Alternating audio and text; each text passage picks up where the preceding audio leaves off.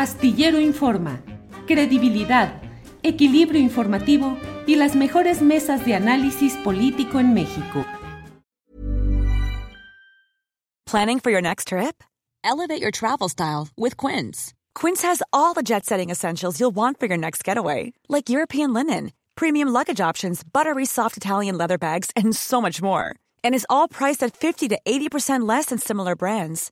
Plus, Quince only works with factories that use safe and ethical manufacturing practices.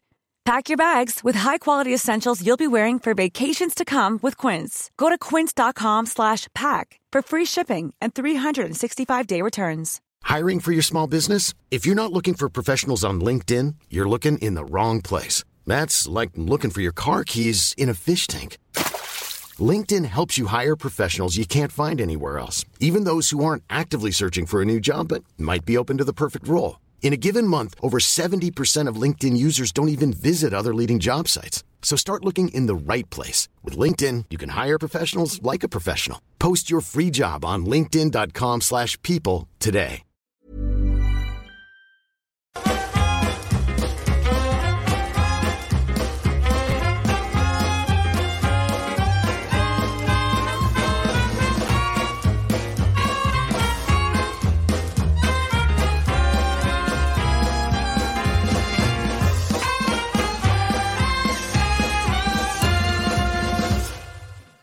La una de la tarde, la una de la tarde en punto y ya estamos aquí en Astillero Informa. Muchas gracias por acompañarnos en este jueves 22 de junio de 2023. Tenemos la información más relevante, tenemos el contexto, tenemos el panorama general de lo que va sucediendo en nuestro país. Tendremos como siempre la mesa de seguridad, entrevistas, de todo en este día. Gracias, muchas gracias por acompañarnos y arrancamos de inmediato y ya está con nosotros mi compañera Adriana Buentello. Adriana, buenas tardes. ¿Cómo estás, Julio? Muy buenas tardes. Saludos a todos los que ya están conectados por acá. Pues acá hace unos minutitos, justamente, Julio, la Suprema Corte de Justicia de la Nación invalidar por completo el plan B del presidente López Obrador.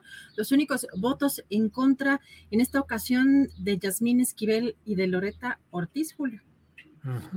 Eh, mira, eh, de inmediato hay reacciones, por ejemplo, el propio diputado Almaguer, Hamlet Almaguer, ha puesto de inmediato este tuit que dice, ninguna sorpresa que la mayoría de los ministros de la Suprema Corte voten por invalidar el plan B. Está en marcha el plan C. Eso dicen, Adriana.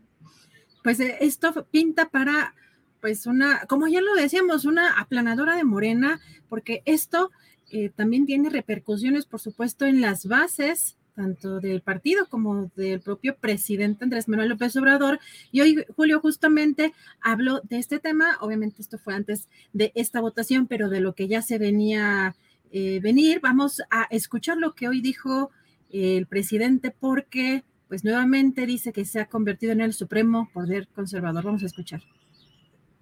Acerca de lo que va a resolver la Corte hoy de que va a desechar lo de la ley electoral, me estaban diciendo que el proyecto que van a presentar ni siquiera va al fondo, se queda en la forma y además eh, considero que eh, es una invasión,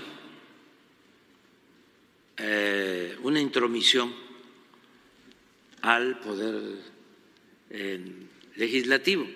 Le van a corregir la plana al poder legislativo, ya convertido en el supremo poder conservador, en defensa de la minoría conservadora, están argumentando de que la ley no se discutió en el Congreso, no se discutió lo suficiente. Cuando sí se discutió y además el bloque conservador en el Congreso no quiso ni siquiera este, participar en nada, pues todas las leyes que se aprueben, si se impugnan, porque no se discutieron bien, aunque exista un reglamento en el Congreso y se apegue ese reglamento, los del Supremo Poder Conservador anulan las leyes. Pues ahora sí que estaba cantadita la resolución de la Suprema Corte.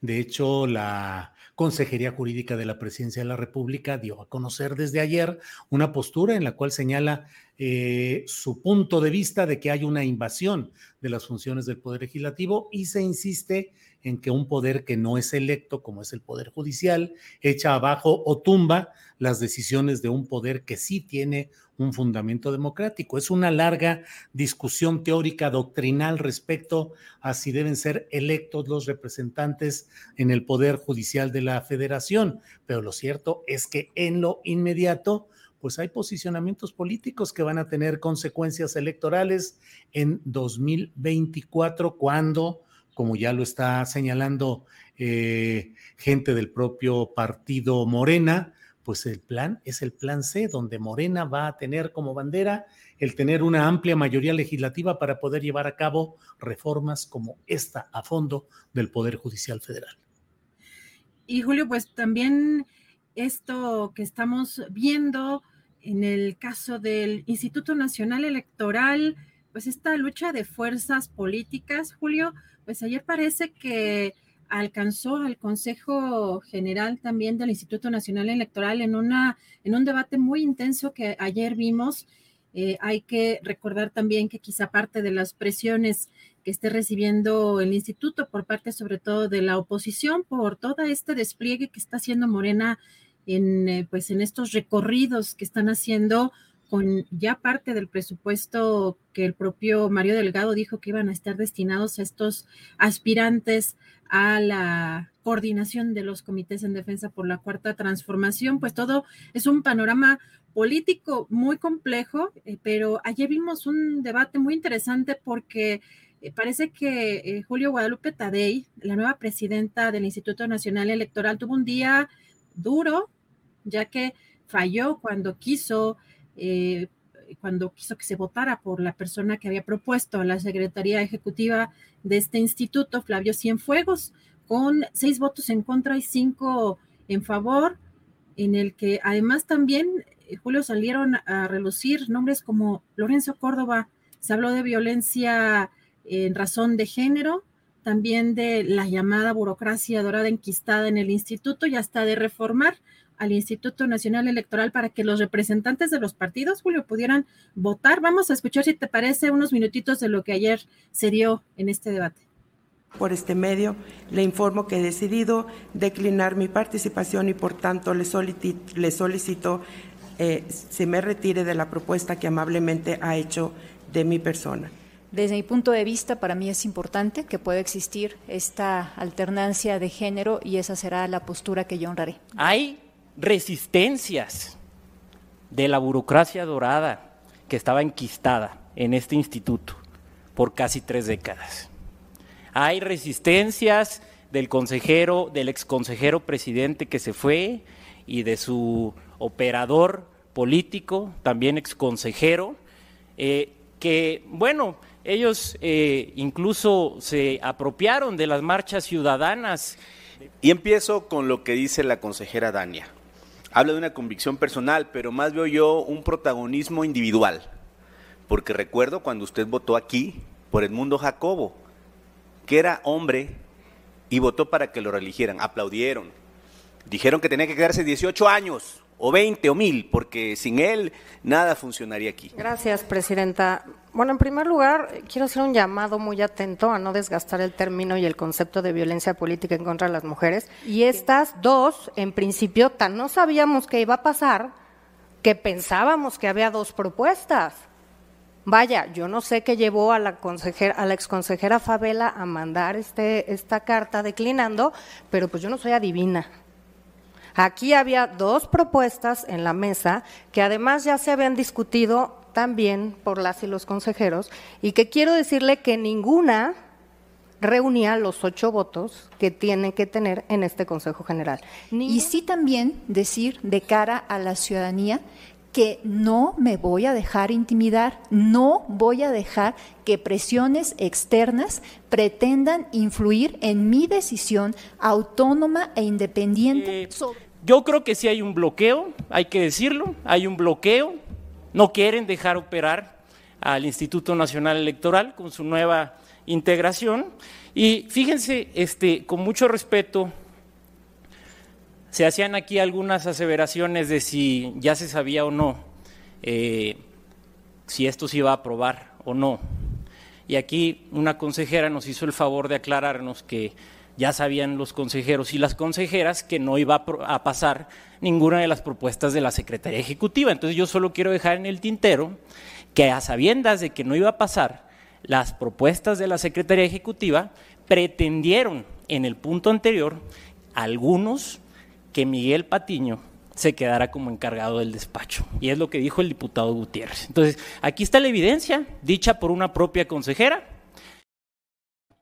Pues eh, discusión intensa, pero en el fondo el tropezón de Guadalupe Tadei, la nueva presidenta del Consejo General del Instituto Nacional Electoral que no pudo instalar a la carta que deseaba Flavio Cienfuegos como secretario ejecutivo, que es el puesto clave, es el puesto que en los hechos se encarga de operar, de adecuar, de interpretar las indicaciones del Consejo General, un puesto clave para el cual la señora Tadei pretendía que quedara Flavio Cienfuegos. No lo logró, perdió en la votación y siguen entrampados ahí, Adriana, con una fatigosa construcción de la gobernabilidad interna del INE luego de la salida de la dupla, sobre todo de Lorenzo Córdoba y Ciro Murayama, y con estas nuevas adecuaciones que seguramente irán avanzando, se aprobaron también por unanimidad nueve eh, nombramientos en direcciones ejecutivas y coordinaciones, pero bueno, por lo pronto sigue ahí la discusión y los acomodos, Adriana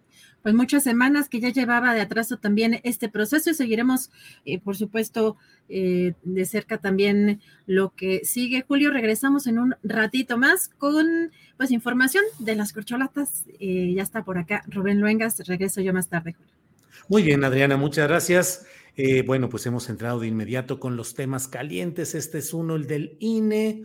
Y bueno, vamos eh, de inmediato. Es la una de la tarde con 11 minutos. Uno, uno, uno. Y vamos con el número uno, Rubén Luengas, que ya está por ahí, nuestro compañero periodista. Rubén, buenas tardes. No, el número uno eres tú, Julio. hombre, qué favor que me haces. Famoso, Julio. Ahora me me ando por ahí de repente, usted sale con Julio, sí, sí, salgo con Julio. A mí también, cuando, me... ¿eh? con mucho gusto, Julio. ¿Cómo estás? Bien, bien, Rubén. anduviste fuera unas semanas, ¿verdad?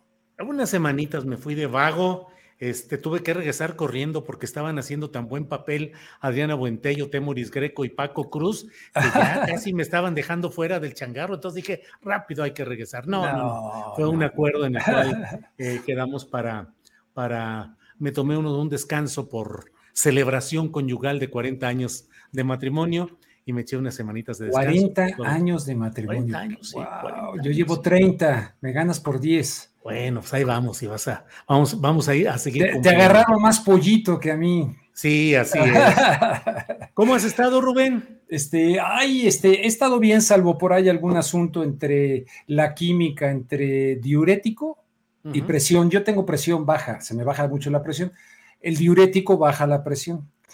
Eh, entonces hay que, hay que estarle calculando y ahí estamos, pero dando, dando, dando, dando la pelea, tratando de entender muchas cosas que pasan en nuestro querido México que a veces francamente no las logro entender, mi querido Julio. Tú eres el que nos tienes que explicar. No, hombre, no, pues para eso te invitamos hoy. Dije, vamos a preguntarle a Rubén Luengas qué está viendo, qué le está llamando la atención, qué le sorprende o qué no le sorprende de todo este escenario que a algunos les parece surrealista de una de giras que dicen que no son campañas, de aspirantes que dicen que no son candidatos, de una actividad política de tinte electoral que dicen que no es electoral y en fin, ¿cómo ves este escenario? Bueno, ya que tocas ese punto, iniciamos con él.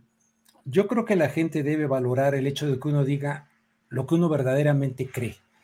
y no calcular. A ver, voy a decir esto porque así no ofendo a, los seguidores de Julio, pues que en su mayoría, como los que me han seguido a mí a lo largo del tiempo, eh, son quienes queríamos ver un cambio profundo en México que dejara atrás a los Peña Nieto, a los Felipe Calderón, a los eh, Vicente Fox, este, a, los este, anteriores, este, no, sin duda, ¿no? Pero esto que estamos viendo, en mi opinión, Julio, yo lo veo como un concurso de popularidad. Están saliendo a diferentes partes de la República las llamadas corcholatas, en principio violando la ley. Podrá gustarnos o no la ley, pero es la ley que se tiene en este momento. Entonces se le está dando la vuelta a la ley con una simulación de decir que no es una campaña para elegir a la candidata o a el candidato de Morena para el 2014 a la presidencia de la República. Esto todo el mundo lo sabe, le queda, le queda claro a todo el mundo. Entonces le están dando la vuelta con una simulación. Pues no decían en Morena que nosotros no somos como los de antes. Inclusive el presidente hace ciertas muecas de burla para no decir lo que verdaderamente es. Lo que verdaderamente es es que se busca elegir a la candidata o a el candidato de Morena a la presidencia. Ahora, yo estoy diciendo elegir. A lo mejor, yo no descarto, por más que el presidente de la República esté no es cierto, no es cierto, no va a haber dedazo, no, no, bueno, uno tiene derecho porque el que con leche se quema hasta el jocó que le sopla. Uno tiene derecho a dudar de lo que dice el presidente porque no sería la primera vez que el presidente no precisamente dice algo de manera responsable y que resulta no serlo. Sé que esto molesta mucho, pero el periodismo que no molesta, ¿para qué sirve? ¿Será un dedazo democrático? ¿Será aquello que hizo Miguel de la Madrid, donde hubo una pasarela, creo que con Sergio García Ramírez, Miguel González Avelar, Carlos Salinas de Gortari, donde Carlos Salinas de Gortari, de antemano, tenía garantizada la que Miguel de la Madrid hizo aquella pasarela, Vean, me preguntó, ¿cómo ves? Le digo, Federico, tu papá no va a ganar, no va a ganar en esta pasarela, va a ser Carlos Salinas de Gortari y, lo podrá este, eh, eh, decir él, bueno. Perdón, Rubén, se pasmó tantito. ¿Quién te preguntaba y le ah, dijiste que no iba a ser su papá? El hijo de Miguel González Avelar, que ah, eh, proyectó un programa de televisión muy padre que se llamó Hoy en la Cultura en el Canal 11, ah. del cual yo era el conductor y él me dijo, dice, luego, olvídate, tu papá no está seleccionado, esto es un teatro. ¿Cómo? Sí, hombre, va a ser Carlos Salinas de Gortari. Y ya teníamos esa información nosotros. Bueno, ahora, salvo que algo ocurra en los imponderables, es evidente que la elegida o la favorita del presidente tiene cola de caballo. Pero vamos a medirle el agua a los camotes en esta circunstancia y ver cómo surge, pero es un concurso de popularidad. ¿Cómo es posible que una izquierda, que se dice izquierda, cancele el debate? Le doy toda la razón a Fernández Noroña. ¿A qué le temen? No puede ser, porque entonces está promoviendo un pensamiento único dentro de la llamada cuarta transformación todos de acuerdo no puede ser. Tiene que haber disidencia dentro de la cuarta transformación y cada candidato debiera ponerle el sello. Yo dejaría atrás esto, critico esto y propongo esto. No me refiero, antes de darte la palabra, no me refiero a lo que propuso Marcelo Ebrar. Qué vergüenza lo que propuso Marcelo Ebrar. Una secretaría de la cuarta transformación, como un apéndice un apéndice, pues no se supone que la cuarta transformación implica todas las secretarías y es una transformación eh, desde el gobierno para transformar a la sociedad mexicana. ¿Cómo es posible proponer una secretaría de la cuarta transformación cuando se supone que es un movimiento eh, integral? Y luego proponer al hijo de Andrés Manuel, vergonzoso. Como vergonzoso me resulta el hecho de que la jefa o ex jefa de gobierno, eh, por aquí tengo la, nota, pero si no tú me la dices, de, este, de este Gonzalo Espina. Sí, sí, sí. Que declina Gonzalo Espina al PAN para venirse con, pero eh, este señor le ha dicho todo tipo de insultos y que se necesitaba ser un verdadero estúpido, un imbécil para votar por Morena y resulta que en el pragmatismo este señor eh, deja el Partido Acción Nacional y se... Me parece lamentable que no estemos viendo esos debates internos dentro de, de Morena. El miedo es lamentable y el presidente no está metiendo las manos el presidente está metiendo el cuerpo completo. Eh, acaba de dar una entrevista a Milenio, el señor Delgado, eh, presidente de Morena, y dice que el presidente es el que marcó las reglas de esto, etcétera. Ahí está metido el presidente, para bien o para mal. Puede ser que sea para bien, pero está metido hasta el cuello en esta situación. Ahora bien, hay muchos problemas en el irle a la llamada cuarta resolviera la problemática que tenemos en el país. Y esto está sirviendo como distractor, como eso que traen los caballos para que no se distraigan, que van así. Tapaojos. Los tapaojos. Y que no volteen a ningún lado, mientras hay a nivel nacional y a nivel internacional una serie de asuntos sobre los cuales los candidatos no quieren hablar. Acabo de entrevistar a Fernández Noroña, a quien le tengo estimación. Le pregunté de la Agenda 2030 le pregunté de la cuestión de que los niños les puedan cambiar sexo, a los niños, eh, eh, eh, o les puedan hacer la cuestión esta hormonal o el cambio de sexo, a los niños, empiezan a titubear porque saben que esa es una agenda global que se le está imponiendo a México, que están apoyando todos, PAN, PRD, PRI, nadie se mete en ese asunto, porque meterse en ese asunto sería equivalente a mandar señales a la mafia del poder mundial de decir, este me lo sacan, este no conviene para México, que siga la competencia, entre comillas. Entonces ahí tienes a Marcelo Ebrard casado con la Agenda 2030, Claudia Sheinbaum casada con la Agenda 2030 y en un pragmatismo antidemocrático donde se le engaña al pueblo de México, se le da tole con el dedo, se le dan bailes como el de Marcelo Ebrar, la, chunca chunca chun, eh, de, ya comidas por aquí, comidas por allá, un concurso de popularidad y no un debate serio para la violencia que nos sigue agobiando en el país, la inseguridad que nos sigue agobiando en el país. Este, la invitación del señor eh, eh, de los Estados Unidos que ha venido tanto aquí a Los Pinos, este John Kerry, de decir que paren la agricultura en los Estados Unidos porque los alimentos están afectando el cambio climático. Esos grandes temas, de manera provinciana, nos entregan un espectáculo, un desfile de popularidad de las llamadas corcholatas. A mí me avergüenza y yo no hubiera esperado eso de la llamada izquierda mexicana. Rubén, eh, para quienes no tengan el contexto completo, ¿qué implica esa Agenda 2030 y cómo específicamente y a qué puede estar condicionando a los aspirantes a llegar al poder en México? Mira, si uno lee los 17 puntos de la Agenda 2030, que incluso hay discursos de, de Ebrard, del del PRI, Alito, una vez te lo mandé, de todos ellos, hay discursos, tú lo ves y dice, punto número uno de los 17 de la Agenda 2030, diseñada, que se dio a conocer en el 2015, pero que el primero que habló de ella fue Rockefeller en la, Junta de la Población del Cairo, Egipto.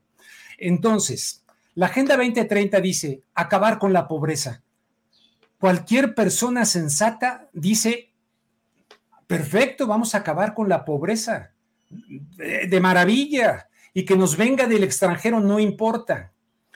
Eh, una relación sustentable con el planeta Tierra para no este, dañar al planeta Tierra y la cuestión de la ecología, etcétera. Son 17 puntos y dentro de los 17, 28 objetivos específicos de esta agenda diseñada fuera de México, a donde se están plegando del PAN, del PRI, del PRD, de, entonces uno diría, bueno, qué bien, toda, toda la raza humana es mi tribu y por lo tanto si hay una especie de gobernanza mundial que nos indique vamos a enfrentar nuestros eh, problemas comunes, ah, qué maravilla.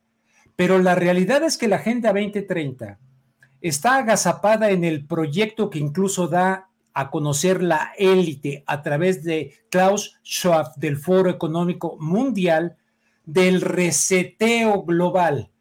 Quien primero, antes que Klaus Schwab, que mucha gente no sabe ni quién es Klaus Schwab, lo he preguntado hasta en la universidad. Antes de él, el ahora rey de Inglaterra y el títere del Foro Económico Mundial, este señor Trudeau, que es un títere. El mismo señor Trudeau ha dicho que tienen infiltrados, perdón, Klaus Schwab dice que tienen infiltrados este, a gobiernos, este, a, medio mundo. Ahora este, el, el, sobrino de Goldenberg que quiere ser este gobernador de la Ciudad de México, ¿cómo se llama? Del Movimiento Ciudadano. Eh, ¿Cuál será? No sé. Eh, eh, sobrino de José Goldenberg, que es del Movimiento Ciudadano y que quiere ser candidato, es del Foro Económico Mundial. Chertorivsky. Chertorivsky Goldenberg, sobrino, ¿no? De Goldenberg. Bueno, habría que preguntarle, pero no, son temas prohibidos. Entonces, como una pasarela folclórica. me estoy comiendo unos chapulines por aquí, vine al mercado, no sé qué, y luego dice López Obrador, no pueden, ahora que viene la celebración muy justa, muy, muy, muy, yo, yo, yo, yo evidentemente para nada quiero que regrese el PRIAN a México. A mí lo que me desespera es que verdaderamente hay muchas cosas donde hay vasos este, comunicantes entre estas personas y realmente no logran distinguirse del todo sin negar eh, la visibilidad que este gobierno le ha dado a muchas cosas, pero que no hay todavía un cambio estructural que toque la estructura, todavía se queda en la periferia ¿verdad? De lo que tiene que resolver la pobreza en México. Pero estos señores, Klaus Schwab y todos estos, acabar con la pobreza. Correcto, sí, pero no vayan a acabar con la pobreza acabando con los pobres, porque es un hecho que quieren la disminución de la población mundial. Y no se necesitan Illuminatis ni nada de esos, gente pensando en un laboratorio en las sombras, como me quería insinuar extrañamente eh, Noroña en la entrevista que le hice. No, están a la vista y nos lo dicen todos los días, pero aquí se hacen pendejos. Nadie habla de eso. Se va a una cosa local aprovechando la todavía ignorancia de sectores importantes del pueblo mexicano que han sido mal educados por Televisa, por TV Azteca y que no son el pueblo menos analfabeta del mundo, que todavía no desarrollan un espíritu crítico y que le dan un voto de confianza, un cheque en blanco a lo que diga López Obrador. Si él lo dice, punto, se acabó. Entonces, ¿de qué estamos hablando? La democracia es emancipar a esa sociedad, no para que me sigan a mí, sino incluso para que a mí me den en la torre si yo no estoy diciéndoles lo correcto a esa. No sé si me explico, mi querido este, sí, eh, Julio. Entonces, así lo veo, este Lamento mucho eso de Marcelo Ebrard, de convocar aquello, lo de Claudia Sheinbaum aquí. Este, eh, Adán Augusto, pues eh, para mí es un misterio encerrado en un enigma. Algunos consideran que es el que más puede continuar con el proyecto de la cuarta, pero todos tratando de quedar bien con, el, con la audiencia, con el público, con el, eh, elogiando constantemente al jefe máximo de la cuarta transformación, a quien encarna la cuarta transformación. Eh, eh, Noroña lo hizo en mi programa, eh, Adán Augusto no se diga, Claudia no se diga, Marcelo no se diga, ya el otro, el del verde, el del verde ecologista, este Manuel Velasco, pues ya ese, ese se habrá metido para ganar un poco de adeptos y todo, y si le da dolor de muela a su esposa, pues sale de la campaña a ver qué le pasó en el ojo o en la muela, no sé qué. creo que, y luego la pobreza de la oposición.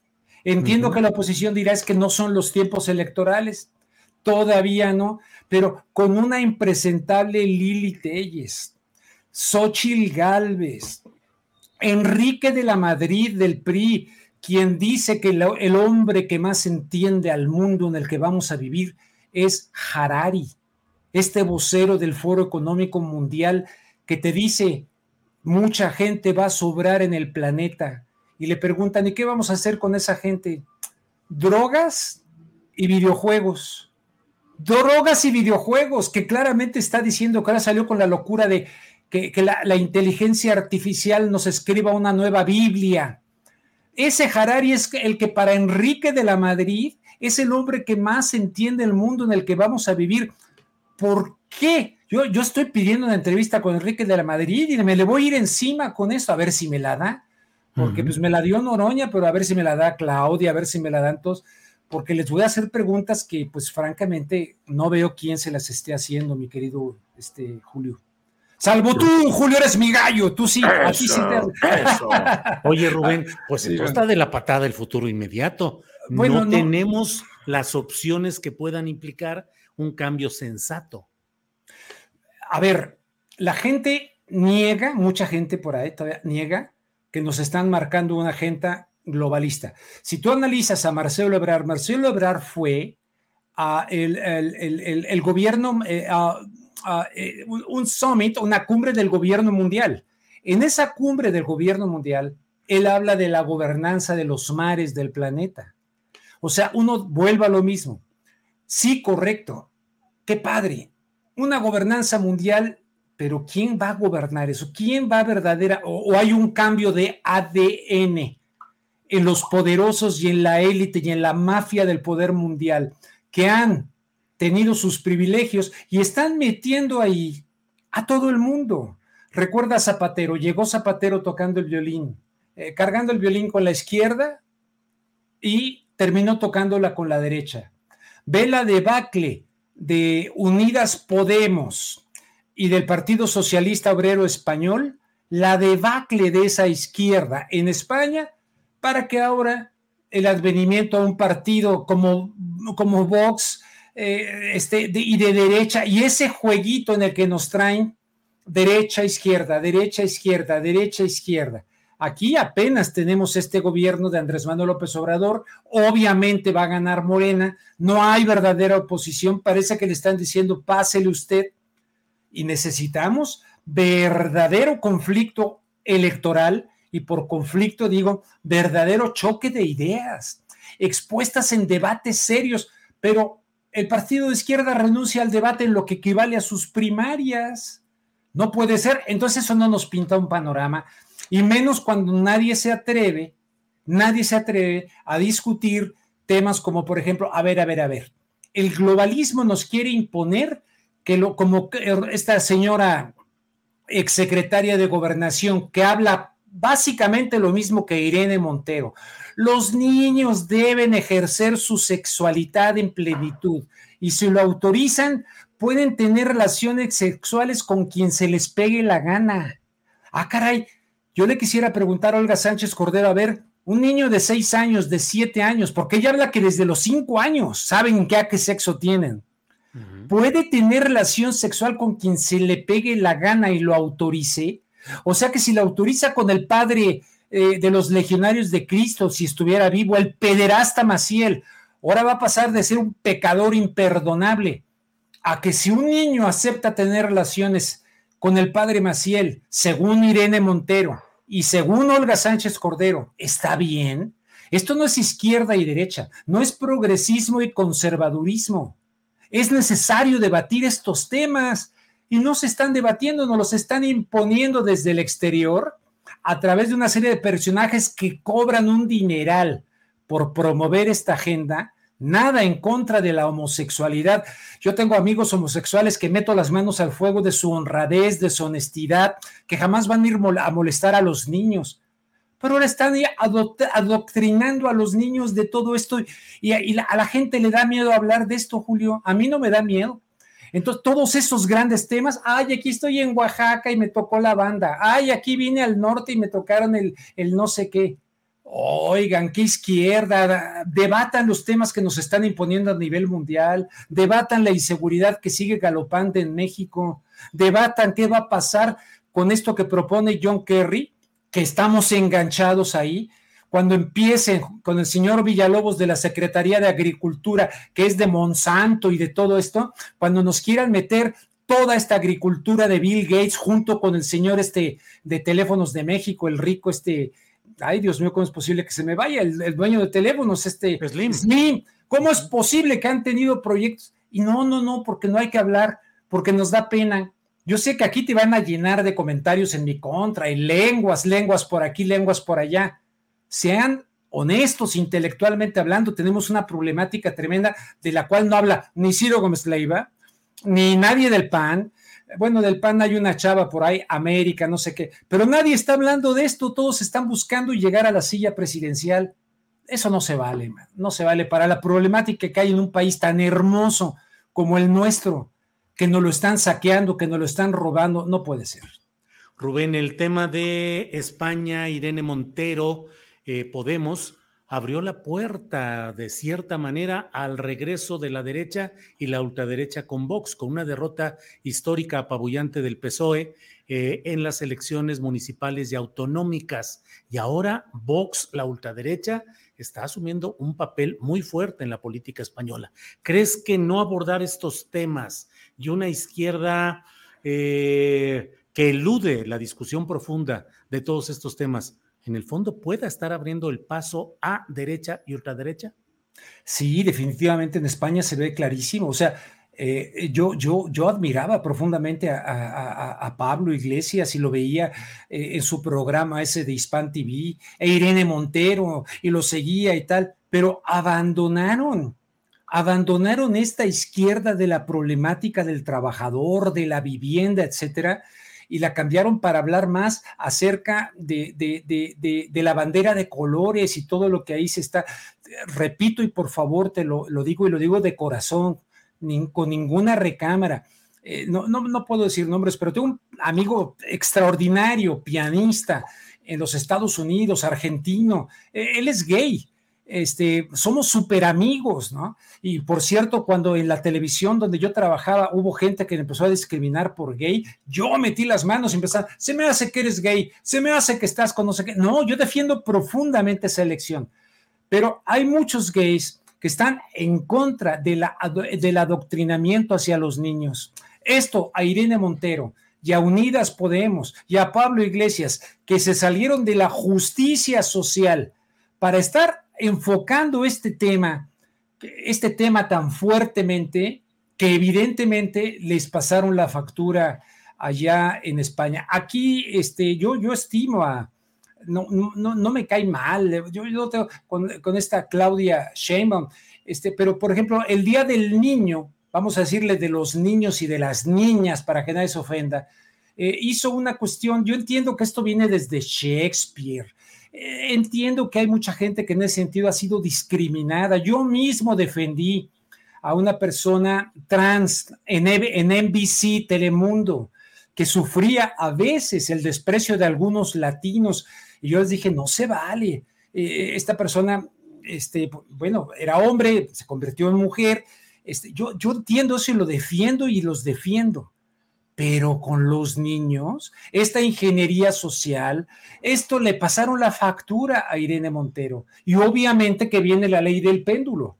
Y en un momento dado, pero aquí la derecha no está actuando responsable. El PAN tendría, que se supone que son los conservadores, no sé qué, es un desastre el Partido Acción Nacional. No hay oposición. Ahora hasta el tipo de frena dice que se quiere lanzar a la candidatura presidencial, el Gilberto Lozano. Oye, entonces, en un país donde no hay fuerzas equiparables que puedan en un momento dado debatir temas esenciales de la vida humana, de la felicidad humana, y esto, por ejemplo, del cuerpo que no se debate, hay estudios, Julio, tremenda cantidad de niños que han tenido esta de la, ¿cómo se llama? Perdón, que se me olvida la, la disforia, ¿verdad? Disforia. Eh, esto de la confusión sexual, eh, tienen sub, de lo cual la tal Cordero ni se le ocurre mencionarlo, la Olga Sánchez Cordero, tienen subyacentes problemas neurológicos, autismo. Hay estudios internacionales sobre este tema y que luego les han hecho las mutilaciones o les han hecho una serie de cosas y han incurrido en el suicidio. Son temas fundamentales que nos están tocando vivir. Yo le digo aquí a la gente que me va a lanzar este lenguas, No les estoy invitando a ir en contra de ningún partido político ni a favor del otro. Les estoy invitando a reflexionar sobre el futuro de nosotros como humanidad y aceptar evidentemente la diferencia. Yo a mi amigo este, este meto las manos al fuego por este, por este hombre que además, pues caramba, es un homosexual fino, culto, que puedes tener unas pláticas maravillosas, pero que sabe que nunca se va a tirar a un niño, que tiene su relación con alguien de manera eh, adulta, entre, ¿no? Perfectamente adulta. Ah, no. Aquí yo trabajé en la Orquesta Filarmónica de la Ciudad de México y había un, un tipo que tocaba la viola y yo me lo caché, gringo él, y me lo caché que andaba pervirtiendo a donde fuéramos a niños y que pagándoles a niños para llevárselos a que le chuparan, ya sabes qué, en los baños. Digo, oye, no chingues a los niños, güey. No vengas a México a, a, molestar a los niños y a confundirlos y abusar de ellos y prostituirlos. Esa es la gran diferencia.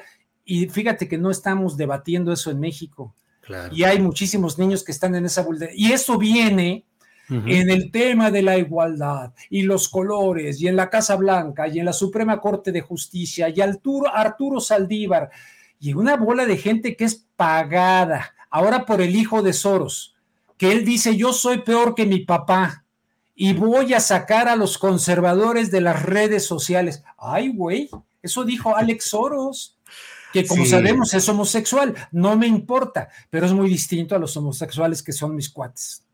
Rubén, pues hay muchos temas, como siempre te agradezco. La Oye, espero no haberte, me enfoqué mucho a eso porque además ayer le hice una entrevista que va a pasar el viernes en mi canal a, a Miklos Lucas, ah. es este peruano que es de origen húngaro, que no estoy de acuerdo con él como eh, en las cosas del Perú y de, eh, pero va a pasar, pero acaba de publicar un libro, eh, Neoentes y vincula todo este tema al tema del transhumanismo y todo. No tiene desperdicio. La pueden ver el viernes a las 8 ah, de bueno. la noche en mi canal, 8 de la noche en mi canal de YouTube. Pero veo con, con, con eh, ya nomás para terminar. Eh, eh, las corcholatas, no sé qué, qué, pena, están, para mí están dejando mucho que desear, todas esas corcholatas. Del que más espero es de Fernández Noroña, porque al menos me dijo de la Agenda 2030, eso tiene que cambiar, Rubén tenemos que cambiar cosas, pero se quedó corto, ¿eh? se quedó corto, pero lo entiendo. Si no, no va a agradar a nadie, no va a subir y no va a escalar en esto, que hay que agradar incluso a gente que está fuera de México. Rubén Luengas, como siempre, muchas gracias por tu palabra directa, clara, que ayuda a analizar y a enfocar temas que con frecuencia no, con frecuencia no están en la verdadera discusión pública, en el radar público. Rubén, como siempre, muy agradecido y seguimos platicando sobre estos. El, el, agradecido soy yo de tu tolerancia, de abrir espacios a gente que diga cosas que yo sé que mucha gente tal vez ahorita no entienda, pero el que busca la verdad corre el riesgo de encontrarla. Búsquenla. Busquémosla. Rubén, gracias como siempre. A ti, un abrazo, Adriana. Y gracias, hasta luego. Bien, pues ha sido Rubén Luengas. Es la una de la tarde con 41 minutos y vamos de inmediato a nuestra siguiente eh, sección, a la siguiente entrevista es una entrevista que vamos a realizar eh, con Vidulfo Rosales acerca de lo que está pasando. Él es abogado de los padres y madres de Ayotzinapa. La Fiscalía General de la República ha activado, reactivado 17 órdenes de detención por el caso Ayotzinapa, lo cual incluye a ocho elementos del Batallón de Infantería 27 de Iguala. Sobre este tema vamos a hablar de inmediato con Vidulfo Rosales. Vidulfo, buenas tardes. Buenas tardes, Julio. Gusto saludarte.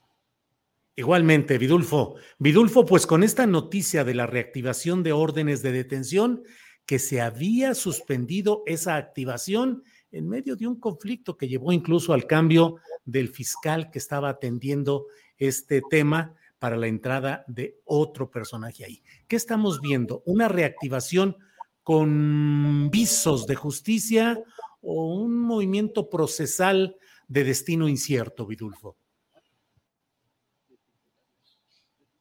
Sí, mira, Julio, este, nosotros creemos que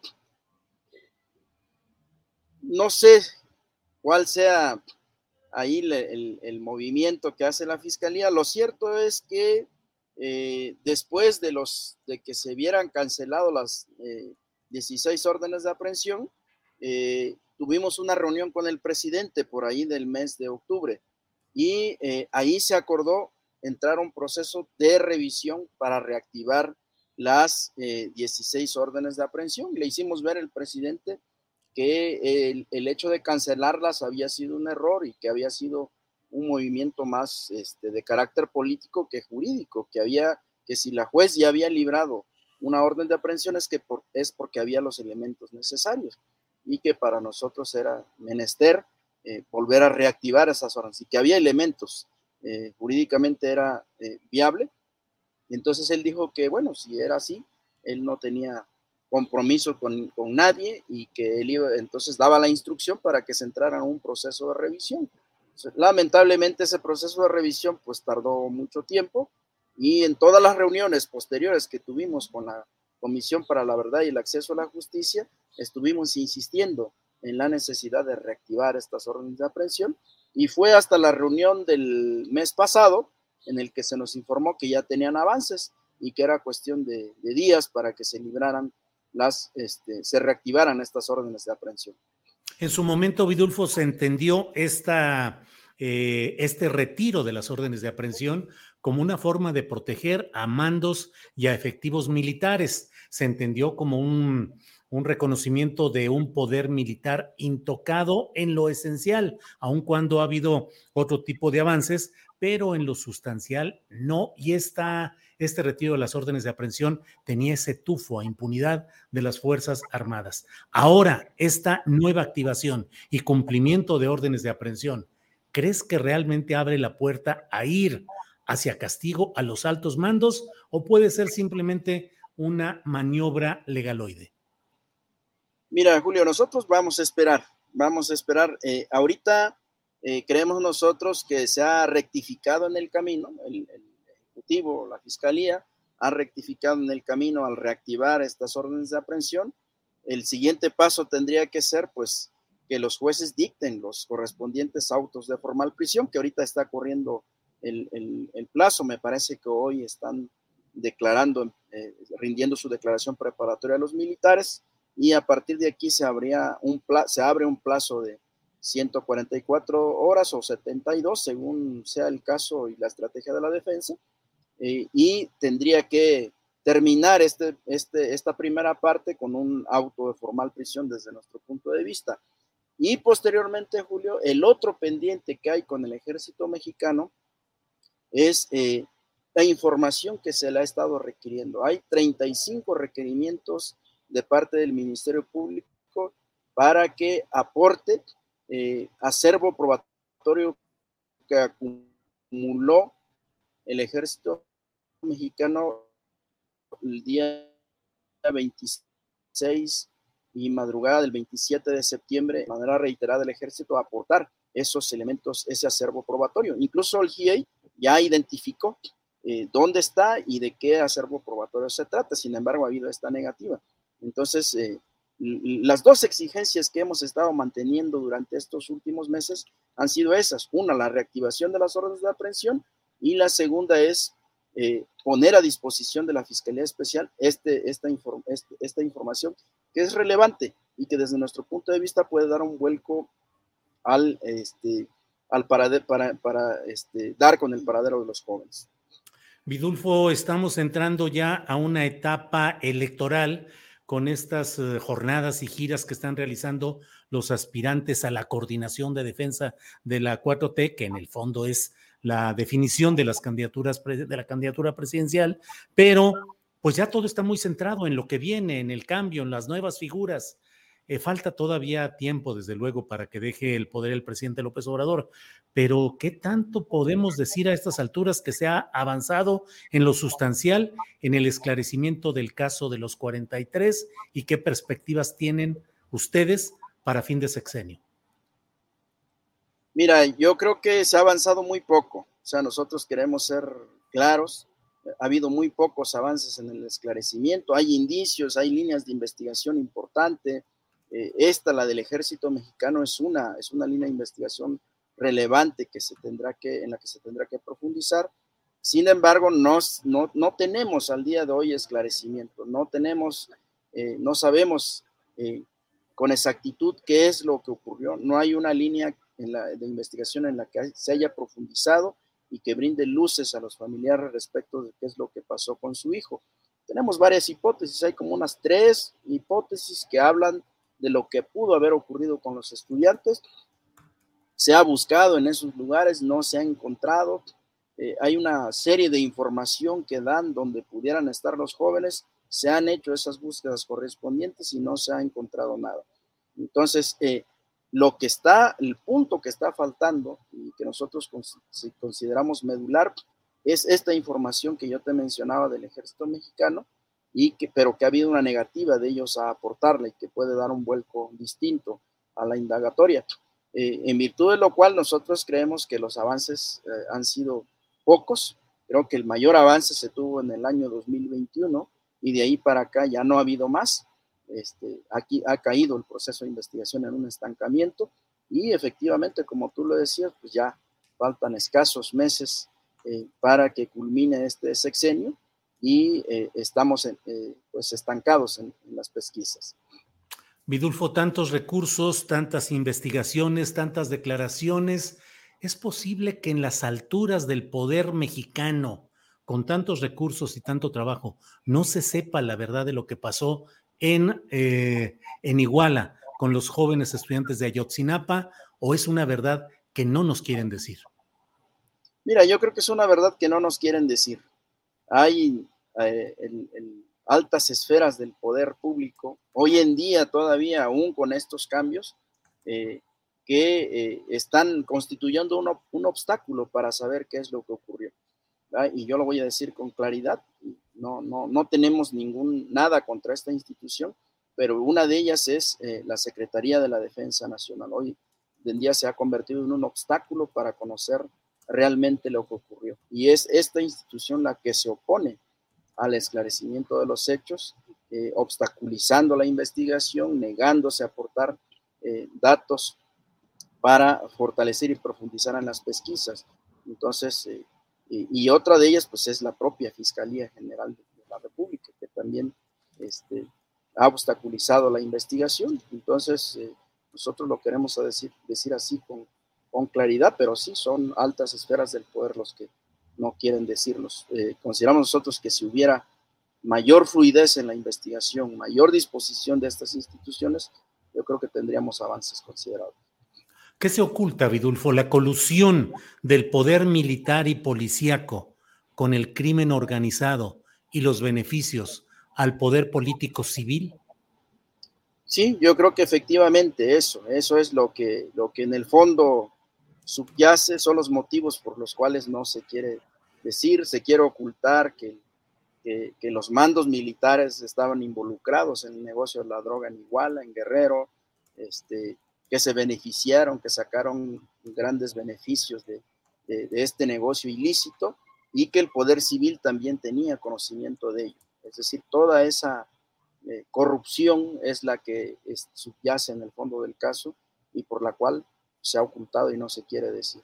Y bueno, hay, hay, una, hay algunas de estas instituciones que hoy en día tienen eh, grandes pactos políticos con el poder civil y, y, han presionado para que no se profundice, para que la investigación no llegue a ellos. Eh, entendible que en el tiempo de Enrique Peña Nieto se tratara de encubrir todo esto, porque aquello fue un banquete de corrupción y de ilegalidad por todos lados pero en lo que es este gobierno de la llamada cuarta transformación, parecería inexplicable que se mantuviera ese manto de opacidad por eh, entendimientos, pactos o apoyos entre poder militar y poder civil, Vidulfo. Sí, también eso, esa es una de las grandes contradicciones que nosotros vemos en este gobierno, ¿verdad? Eh, por un lado, por lo menos por lo que hace aquí al estado de Guerrero, eh, es una institución que ha cometido graves violaciones a los derechos humanos, eh, este, desapariciones, torturas, y que hoy en día el poder eh, civil mantenga alianzas políticas, hoy en día sea un actor en este país al que tiene una relevancia en la vida política de nuestro país, se le dan contratos para hacer grandes eh, megaproyectos, ellos trasladan vacunas, ellos están a cargo de la seguridad, se les da más facultades legales para que puedan realizar tareas de seguridad. En fin, eh, vemos que se ha convertido este en un actor eh, político, este, el, actor militar se ha convertido en un ente político relevante en este país y eso nos parece a nosotros complicado. Entonces, lo que hay eh, de por medio este, es un pacto para la impunidad de esta institución y lamentablemente Ayotzinapa se ve arrastrado por ese pacto. Bien, Vidulfo, pues eh, estaremos en espera. Procesalmente, ¿qué sigue con este tema de las nuevas órdenes de aprehensión y las detenciones que ya se están cumpliendo? Pues como te decía yo, ahorita ellos están en el plazo de la que se conoce como la preinstrucción. Es, eh, un proceso que se sigue bajo el sistema penal mixto eh, del anterior sistema.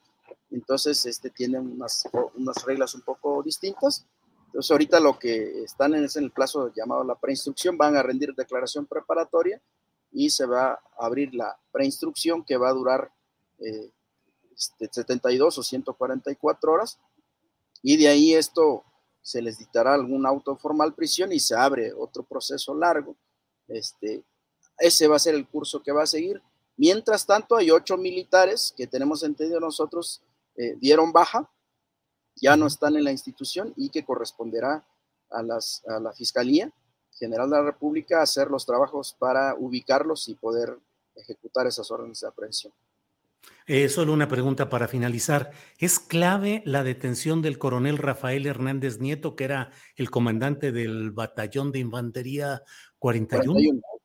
Sí, para nosotros es, es, es eh, de suma relevancia de suma relevancia, porque el 41 Batallón estuvo involucrado eh, en el, e, ellos fueron los que acumularon este gran acervo probatorio que hoy se niegan a entregar a las autoridades. Y este, Hernández Nieto fue uno de los que operó el día este, 26 de septiembre en, en, este, en los hechos en Ayotzinapa. Bien, Vidulfo, pues agradezco mucho esta posibilidad de platicar sobre el tema y seguimos atentos como lo hemos estado. Así es que gracias, Vidulfo, a reserva de lo que desees agregar. Pues mira, yo rápidamente nada más eh, comentar, eh, nosotros no tenemos nada contra el poder militar, no, no, no tenemos ningún ánimo de dañar la imagen de esta institución lo que sí, eh, lo que impera en nosotros es el ánimo de que haya justicia, de que haya esclarecimiento.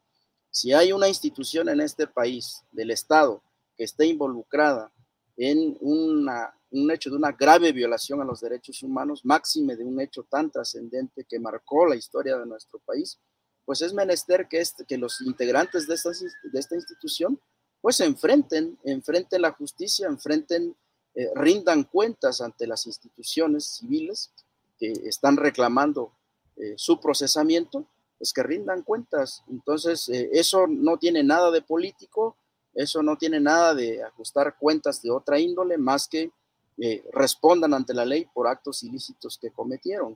Ah, yo creo que político es de pronto proceder a cancelaciones, proceder a dar, tender un manto de impunidad porque se trate de una institución militar. Yo creo que no, al contrario, si justamente si la institución militar eh, es eh, fiel cumplidora de la ley, pues entonces tiene que responder ante un hecho violatorio a los derechos humanos. Esto no es política, es un tema de justicia y de derechos humanos. Bien, Vidulfo Rosales, gracias y seguimos en contacto. Gracias, Vidulfo. Julio, buenas tardes, gracias. Hasta luego. A ti, gracias. Bien, es la una de la tarde con 57 minutos, una de la tarde 57 minutos. Vamos a seguir adelante, déjeme ver qué es lo que tenemos todavía por aquí antes de que vayamos a nuestra, a nuestra mesa sobre seguridad, que en esta ocasión va a contar con la presencia de nuestros compañeros Víctor Ronquillo, Ricardo Ravelo y Guadalupe Correa. Bueno, aquí de repente se vienen los ventarrones y cierran ventanas, de todo hay por aquí. Bien, eh, déjeme ver qué es lo que tenemos todavía. Antes de seguir adelante, vamos a hacer un pequeño corte, un pequeño corte promocional y regresamos en unos segunditos.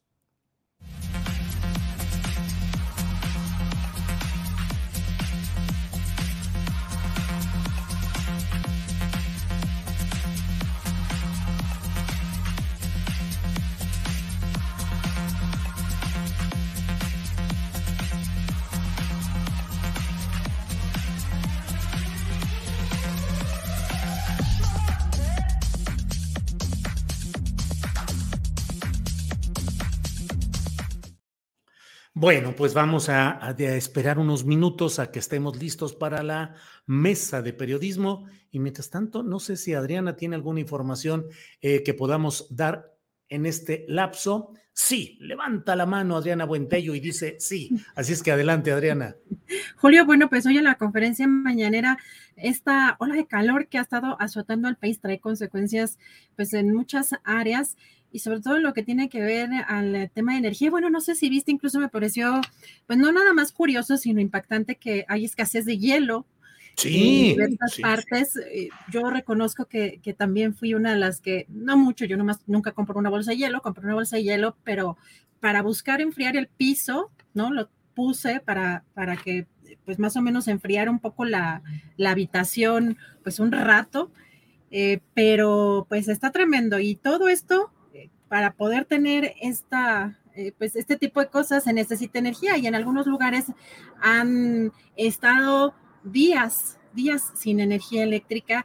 Hoy el presidente Andrés Manuel López Obrador habló de este tema porque dijo que no se va a quedar la población sin luz y que además hay reservas. Vamos a escuchar. También decirle a la gente que no se van a quedar sin luz. Estamos pendientes sabemos pues que eh, aún con el calor, más consumo de energía eléctrica, tenemos reserva. Y todo esto también se debe al cambio, porque si hubiesen continuado los mismos, entonces sí, el precio de la luz estaría por las nubes y el mercado eléctrico manejado por particulares que solo buscan la ganancia y en el caso extremo el lucro. Por eso es importante mantener las empresas públicas y querían acabar con la Comisión Federal de Electricidad y querían acabar con Pemex. Hi. This is Craig Robinson from Ways to Win, and support for this podcast comes from Invesco QQQ. The future isn't scary, not realizing its potential, however, could be. Just like on the recruiting trail, I've seen potential come in many forms as a coach. Learn more at Invesco.com slash QQQ. Let's rethink possibility. Invesco Distributors, Inc. It's that time of the year your vacation is coming up. You can already hear the beach waves, feel the warm breeze, relax, and think about work. You really, really want it all to work out while you're away. Monday.com gives you and the team that peace of mind. When all work is on one platform and everyone's in sync, things just flow wherever you are. Tap the banner to go to Monday.com.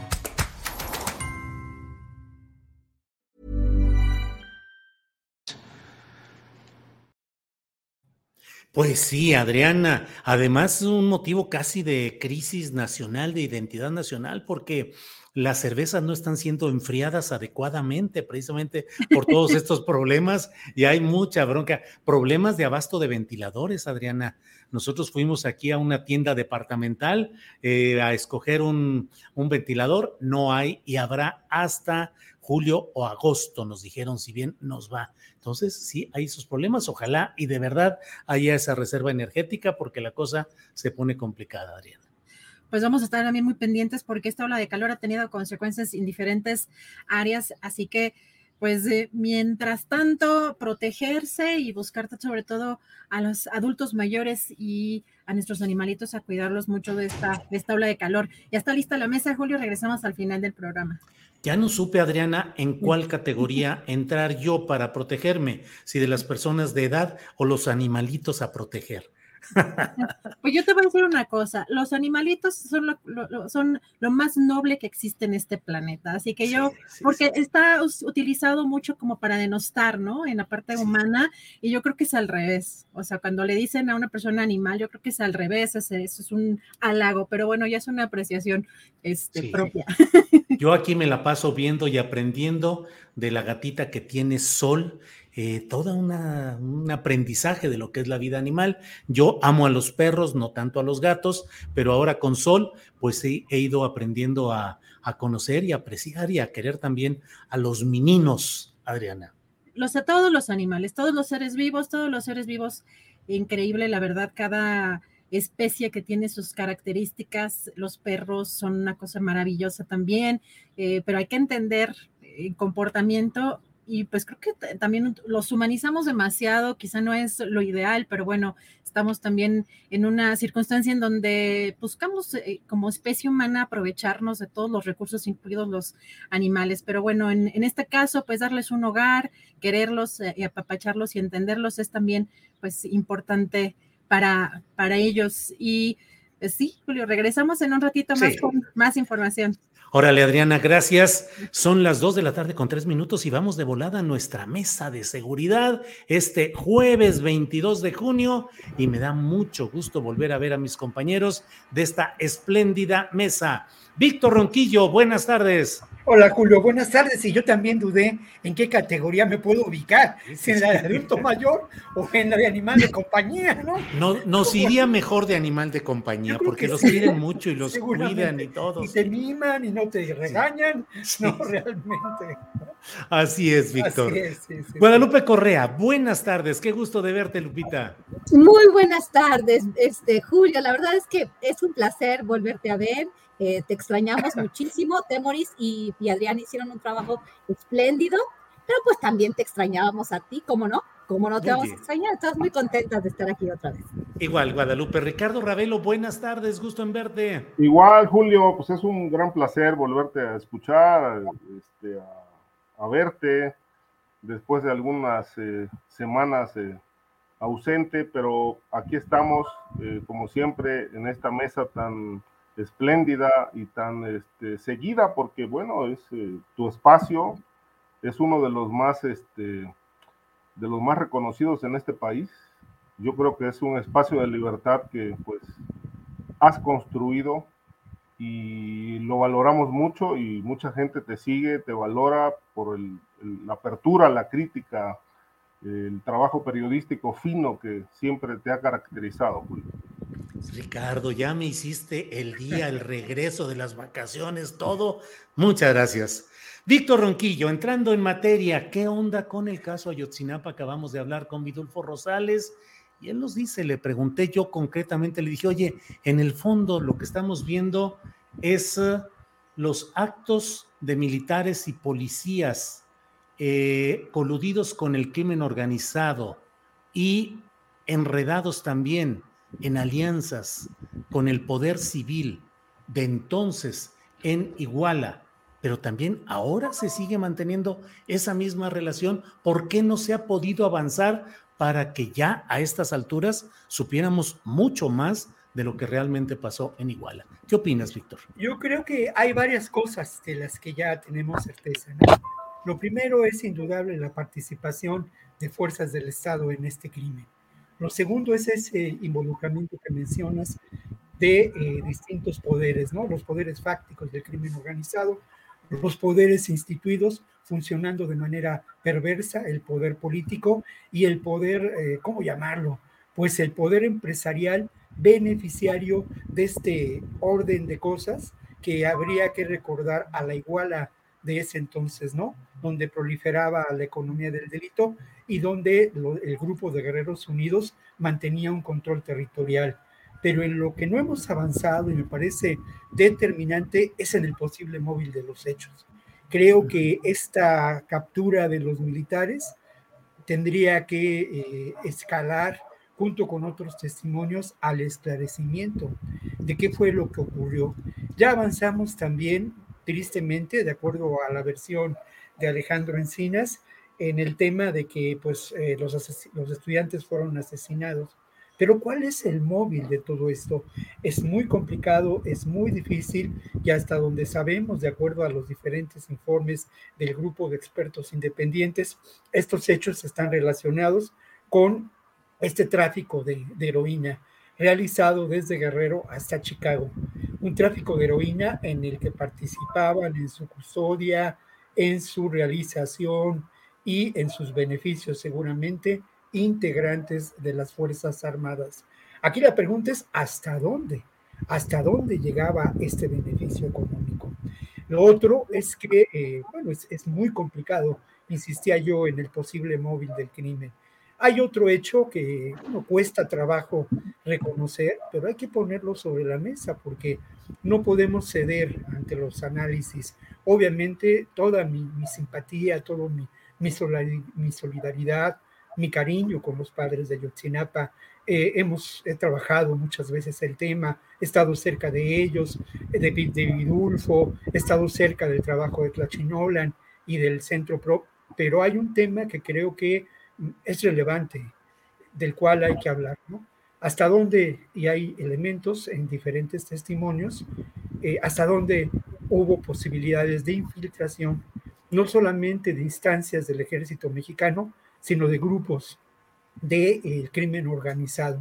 Esta infiltración en ambos casos pudo haber generado, eh, en ambos casos quiero decir que los integrantes del ejército, de las Fuerzas Armadas que participaron en estos hechos y que informaban de lo que ocurría a, las, a los integrantes del 27 eh, Batallón de Iguala y al Centro de Operación de Inteligencia, que no recuerdo el nombre concreto, sabían seguramente que se llevaría a cabo una entrega de heroína con rumbo a Chicago. Quizá Quizá por ahí está el móvil. Eso es en cuanto a los integrantes del ejército. Pero ¿qué ocurre con los posibles infiltrados por parte del crimen organizado que seguramente también sabían de esto? Habría que revisar con otros ojos y a la luz de estas reflexiones las rutas de los autobuses y encontraríamos que pues un camión, precisamente el que iba cargado de heroína, fue detenido se generó la violencia y luego ese autobús pudo pasar tranquilamente con destino a eh, Chicago. Lo otro, pues la participación del grupo de Guerreros Unidos, el seguimiento telefónico que se ha dado y obviamente también, y a veces dejamos escapar información, pero la actuación de diferentes personajes que en ese momento tenían el control de la plaza. Creo que esto es eh, determinante. Víctor, gracias. Guadalupe Correa Cabrera, ¿por qué a estas alturas aún no sabemos realmente lo que sucedió y sobre todo los móviles y por qué no está develado el entramado de colusión del poder militar con el poder civil y con el crimen organizado? Guadalupe.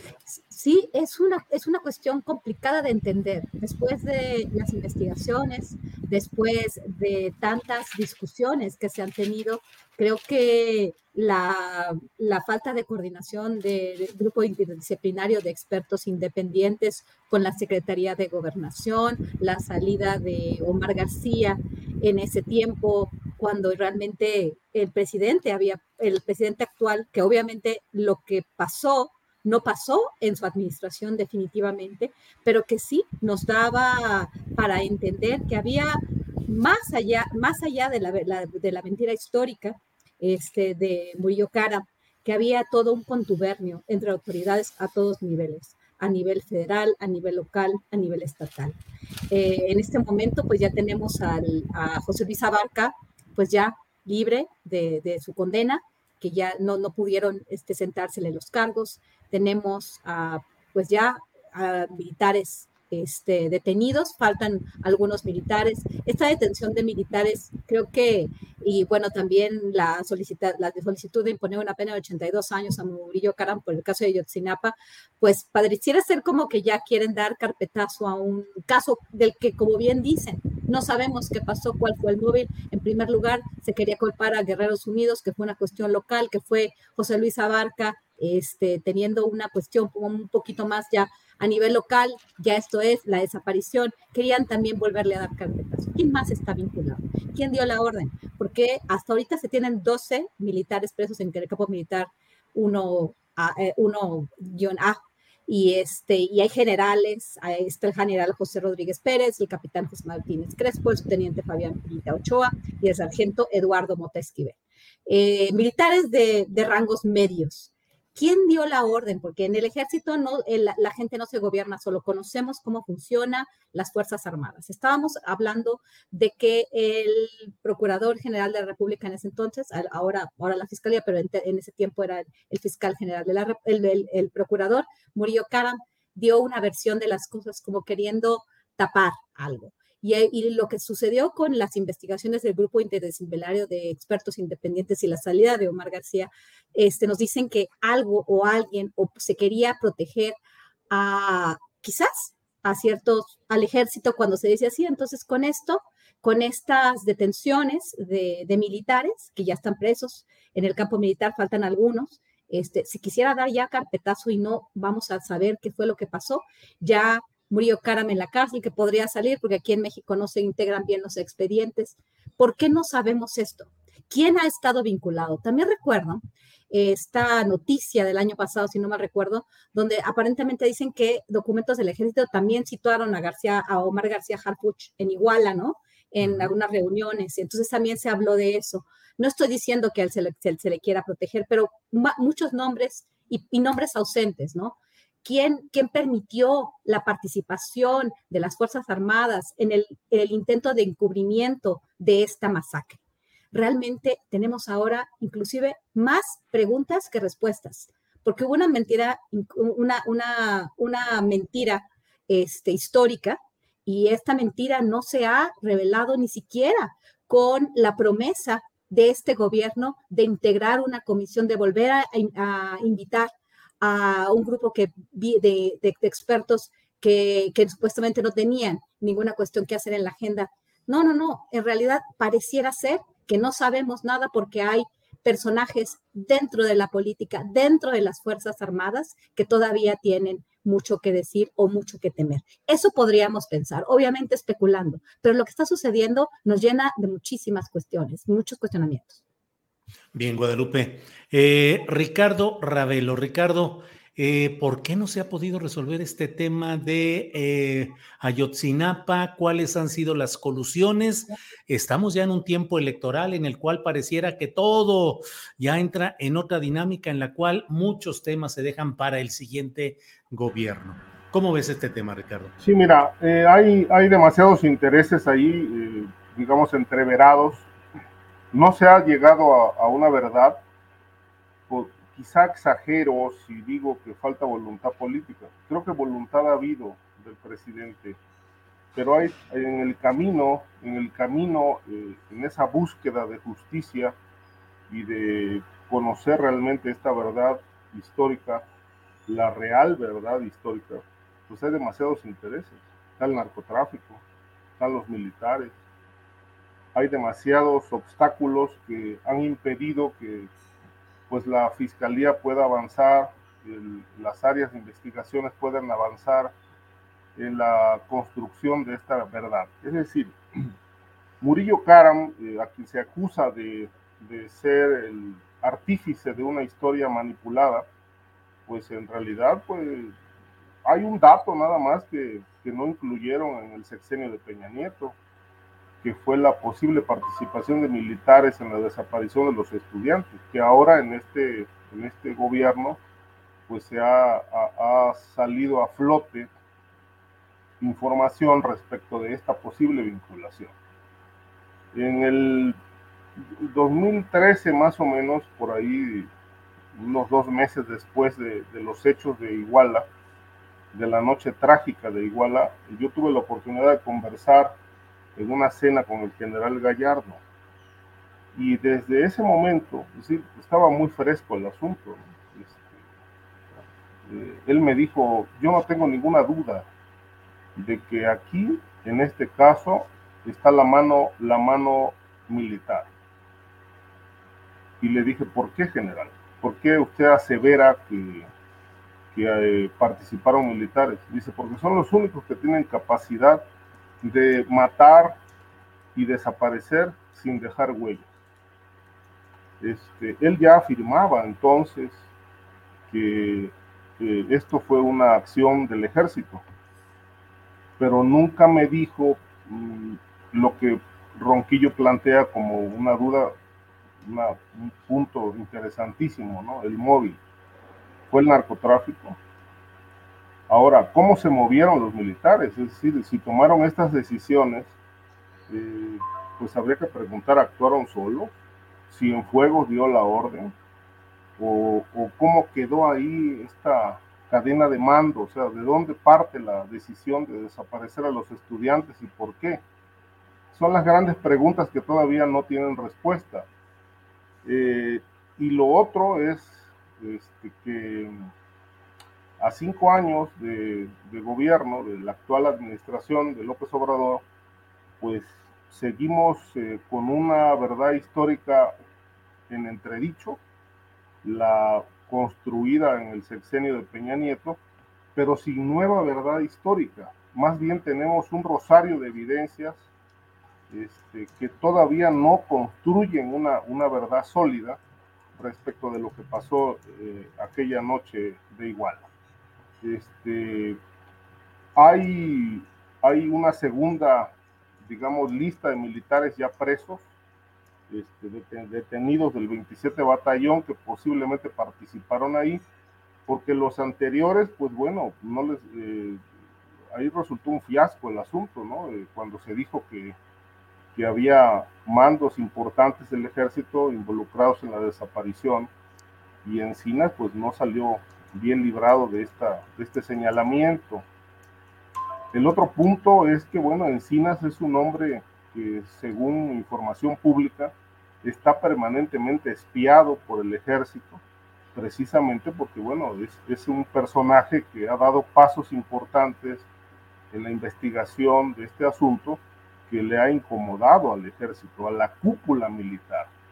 Eh, de tal manera que, bueno, yo creo que el, el hombre más espiado de este país hoy se llama Alejandro Encinas, precisamente por esta investigación tan eh, eh, minuciosa, detallada, que bueno, pone al ejército o a miembros del ejército este, eh, bajo evidencia de haber participado en una desaparición forzada, este, muerte y desaparición forzada, que no es un caso único en México, pero sí quizá el más polémico que se ha dado en los últimos años.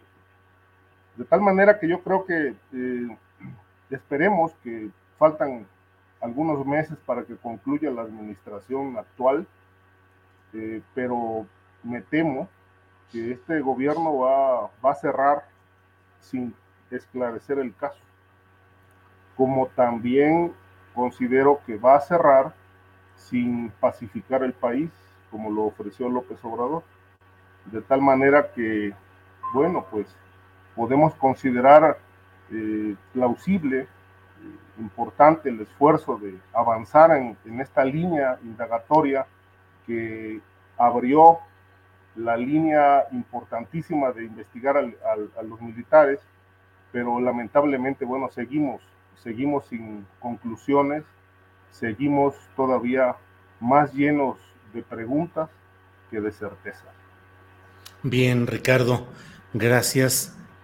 Víctor, y en este esquema del que estamos, perdón, Guadalupe, sí, adelante, Guadalupe. Una pregunta, ¿ya terminamos esta, esta, ya terminamos esta ronda? No, no, no, adelante, adelante. Adelante, ah. si quieres decir algo sobre el tema, adelante. Sí, quisiera decir algo porque lo que estamos hablando es, es algo muy delicado, porque de nuevo, cuando, cuando se, se, dan a conocer los resultados finales del reporte del grupo interdisciplinario de expertos independientes y existe pues una falta de comunicación con la Secretaría de Gobernación, se empiezan a decir muchas cosas, ¿no? Y de nuevo, como eh, han dicho mis colegas, este, los dos, Víctor y Ricardo, eh, Ricardo haciendo énfasis en el ejército y Víctor planteando la pregunta, ¿no? ¿Cuál fue el móvil? Y que no sabemos. Eh, se ha dicho mucho, se ha especulado sobre, pues, quizás el temor que tiene o el poder que pudiera tener el ejército o la, este juego, ¿no? De poderes para, que, para, para poder seguir dejando a López Obrador continuar con una, digamos, una forma de, de poder ejercer un, un, control, ¿no? Este, este, digamos, esta extensión de las capacidades de las Fuerzas Armadas, que no se le quiere llamar militarización, ¿verdad? No hay que llamarle militarización, extensión del papel de las Fuerzas Armadas en áreas que van mucho más allá de sus actividades, que ya habían sido extendidas por Felipe Calderón durante la administración de Enrique Peña Nieto. Y bueno, la participación de un ejército que ha estado vinculado o posiblemente vinculado o ha tenido participación en masacres como la de Yotzinapa y en otro tipo, y como ya, ya las hemos mencionado en varias ocasiones, y hay la posible colusión de miembros de las Fuerzas Armadas con la delincuencia organizada. Y Ayotzinapa es el corazón de esta discusión. ¿Qué va a pasar? ¿Por qué está sucediendo esto? Y de nuevo, ¿quién está en las Fuerzas Armadas? ¿Quién no está? El nombre de quién no está en la mesa. ¿Y por qué? ¿Por qué? ¿Qué es el papel del ejército? Esa es la pregunta principal. ¿Por qué en varias ocasiones el tema de, del general Cienfuegos, eh, cuando fue em, este, detenido en la ciudad de Los Ángeles, eh, López Obrador realmente teniendo y dándole un papel central a las Fuerzas Armadas, a las mismas Fuerzas Armadas que probablemente estuvieron vinculados a cuestiones de robo de combustible, porque ellos son los que resguardan la infraestructura estratégica del país, en un momento en el cual se robaron una cantidad importantísima de hidrocarburos, principalmente de gasolina, este, bajo la supervisión o, bajo la anuencia o bajo la incapacidad del ejército, no sabemos. Y son las, es el mismo personal porque no hay cambios importantes, pero se está extendiendo la capacidad de aquellos que también construyeron la barda, este, la barda perimetral del antiguo aeropuerto, del proyecto del antiguo aeropuerto y muchas otras cosas más.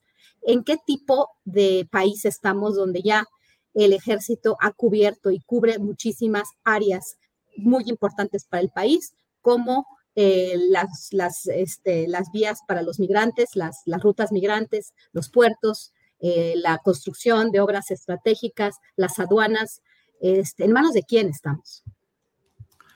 Pues sí, Guadalupe. Víctor Ronquillo, ¿qué opinas de estas preguntas y planteamientos que hace Guadalupe? ¿En qué país estamos? ¿Qué tanto esta presencia militar desbordada? Acaban de nombrar a un general en retiro como nuevo director de aduanas. Eh, el propio presidente López Obrador en algún momento dijo que si no se resolvían los problemas del crimen organizado y de la seguridad pública, no habría cuarta transformación. Aquí yo pregunto, si no se resuelve satisfactoriamente el asunto de Yotzinapa con el señalamiento específico de la responsabilidad de los militares, ¿no habría cuarta transformación, Víctor? No, yo creo que es reducir mucho, ¿no? La acción política de un gobierno eh, la acción política de un Estado benefactor en términos de decir que si no se resuelve el caso Ayotzinapa, este, no hay cuarta transformación. Incluso el tema de la seguridad, la transformación del país desde mi perspectiva ha corrido por muchos ámbitos que van más allá de lo que se dice en la mañanera y de los protagonistas de estas mañaneras semana con semana. Eh, yo aquí tengo algunos eh, puntos de vista que me parece que no difieren de la perspectiva de mis colegas, pero que intentan abundar sobre ello, ¿no? Y voy a quizá repetir algunas de mis argumentaciones, pero la clave es el móvil del crimen, ¿no? O sea, ¿qué fue lo que pasó? ¿Quiénes eran los beneficiarios de este tráfico de heroína en esta ruta que se iniciaba en lo alto de las montañas de Guerrero eh, y que terminaba en Chicago? ¿Quiénes eran los beneficiarios económica y políticamente. ¿Por qué el interés del Estado mexicano de construir este engendro de la llamada verdad histórica? Un interés evidente que incluso en algún momento generó una reunión al más alto nivel para establecer esas líneas. ¿Quién, eh, ¿Quién se beneficiaba también de este espacio y quién se ha beneficiado a lo largo de décadas del control territorial establecido por las Fuerzas Armadas, sobre todo por el ejército en Guerrero. Esta es otra pregunta que es muy importante. Guerrero es cuna de diferentes movimientos de insurrección a lo largo de décadas. Lamentablemente, y este es otro elemento que no se ha tomado en cuenta, y, y, bueno, insisto mucho en ello, porque hay cosas que están ahí en los informes, que están ahí en las declaraciones, pero que parecería que no, que no queremos reconocerlas ni verlas. Y Víctor, para no equivocarme, las preguntas que haces implican a las Fuerzas Armadas? ¿Estás diciendo, pues, el ejército, las Fuerzas Armadas? Desde luego. Y no es el mismo, el de Ayotzinapa Iguala, no es el mismo que hoy está y cada vez más empoderado. Yo creo que, yo creo que, a ver, es que también lo mismo. El ejército no es una fuerza monolítica. En el ejército hay diferentes grupos de interés político y hay diferentes grupos en una confrontación clara que hemos visto a lo largo de los años. El caso Ayotzinapa tendría que verse como una evidencia de esa confrontación, entre otras cosas que no miramos. Lo otro, ese grupo es tan poderoso y sigue teniendo una acción y capacidad económica y política tan grande que logró la liberación de Cienfuegos ese grupo es capaz de presionar al propio comandante de las Fuerzas Armadas. Ahora. El presidente de la República. Claro, y ahora ese grupo está en pugna, como está en pugna muchos de los espacios en, términos del tema de la, de la seguridad. Insisto mucho en, en, que tenemos que mirar desde perspectivas diferentes. Mira, por ejemplo, a lo largo de mis viajes a Guerrero, muchos, muchos, muchos, muchos, documentando distintos hechos de violencia, pues más de una vez, lamentablemente, fui testigo de cómo lo que habían sido grupos, digamos, eh, guerrilleros, radicalizados, participaban del crimen organizado y participaban de secuestros, porque tenían la instrucción militar para realizarlo. Llegamos a Toyac una mañana, una, a las 11, y en ese momento acababan de secuestrar a uno de los hombres más ricos de Atoyac. Hicimos el seguimiento, no íbamos a eso. Y lamentablemente encontramos esta realidad que menciono, lamentablemente, porque tenemos que entender ahora lo otro que es muy importante. Este tiene que buscar, tiene que buscarse en ese involucramiento que mencionas, Julio, entre el poder empresarial, caciquil, entre el poder del ejército, entre los grupos del crimen organizado, eh, como los Guerreros Unidos, que, que efectivamente son los beneficiarios de este control territorial, de ese control territorial que se estableció en Iguala y que tristemente eso que ocurrió en Iguala, los antecedentes, lo que llevó a este crimen, es un espejo negro de lo que pasa en distintos ámbitos del país hoy en día, ya ha pasado a lo largo de, las, de varias décadas. Muy bien, Víctor. Ricardo Ravelo, tu opinión sobre lo que estamos hablando, por favor. Bueno, yo preguntaría, ¿cuál cuarta transformación? Es decir, este, ¿ha habido alguna transformación en este país en estos cinco años? Yo respondo que no. Este, lo que ha habido es demagogia, eh, un formato de mañanera que me parece que es el, más eh, claro ejemplo del populismo. Eh, otro punto que considero es que, bueno, pues transformación, pues en el discurso, ¿no? Yo creo que en el discurso cambió mucho, pero de, las palabras a los hechos, pues hay una, hay una distancia abismal, enorme. No hay cuarta transformación. Eso es mero retórica, demagogia pura. Que no se nos olvide que López Obrador es priista. Ese, ese gen del PRI, pues lo trae, y bueno, como todos, ¿no? Eh, la política y la razón nunca han ido de la mano en ningún lugar del mundo y en ninguna época de su historia. Y López Obrador hoy representa precisamente eh, un, digamos, un, un elemento presuntamente de cambio, pero que pues no ha logrado el cambio. Sí, yo la, y creo que mucha gente se pregunta, ¿cuál cambio? La corrupción sigue ahí galopante y está documentada. Punto número dos, el narcotráfico impune. El crimen organizado, pues ya ni se diga, ¿no? Totalmente suelto, este, desatado, abierto, eh, con un, país que tiene entre 100, 80 y 100 muertos diarios, este, y que no hay combate absolutamente a nada. Este, por otro lado, este, creo que lo único que se le puede reconocer a López Obrador eh, como logro de gobierno es haber este, llevado a la Constitución el tema de los apoyos sociales, los apoyos a los adultos mayores, que yo es lo, que, lo único que reconozco que le ha salido bien y le ha funcionado bien y que es una copia de Bolivia, es una copia de los países este, sudamericanos, en, este caso Bolivia, eh, porque bueno, pues finalmente no deja de ser también una siembra, un semillero electoral, es decir, pagar por la popularidad, ¿no?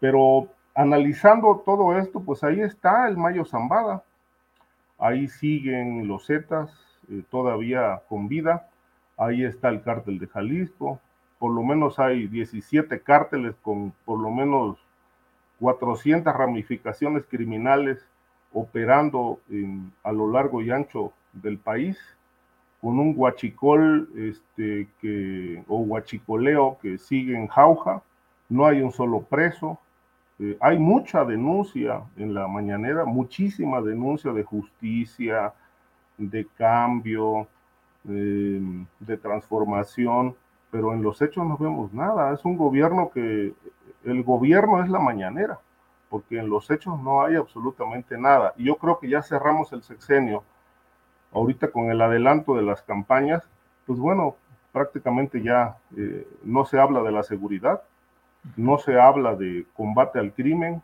este, no obstante que tenemos un país militarizado, pues tampoco hay solución a nada. Es decir, este, ahí están los criminales sueltos, operando, la Guardia Nacional incorporada a la delincuencia organizada. Eso ocurre, ha habido denuncias de secuestros de policías en distintas carreteras, el territorio tomado. Es decir, eh, creo que López Obrador sentenció su propio gobierno. Si no hay seguridad en el país, pues tampoco habrá cuarta transformación. Él lo dijo y creo que eso hoy es una realidad irrefutable. Bien, Ricardo. Guadalupe Correa, ¿qué opinas sobre este tema? Estoy muy de acuerdo con Ricardo Ravelo en este sentido. Verdaderamente, si no hay seguridad, no hay cuarta transformación. Víctor habló sobre el tema de Ayotzinapa. El tema de Ayotzinapa es simplemente que, cómo estaban las cosas antes.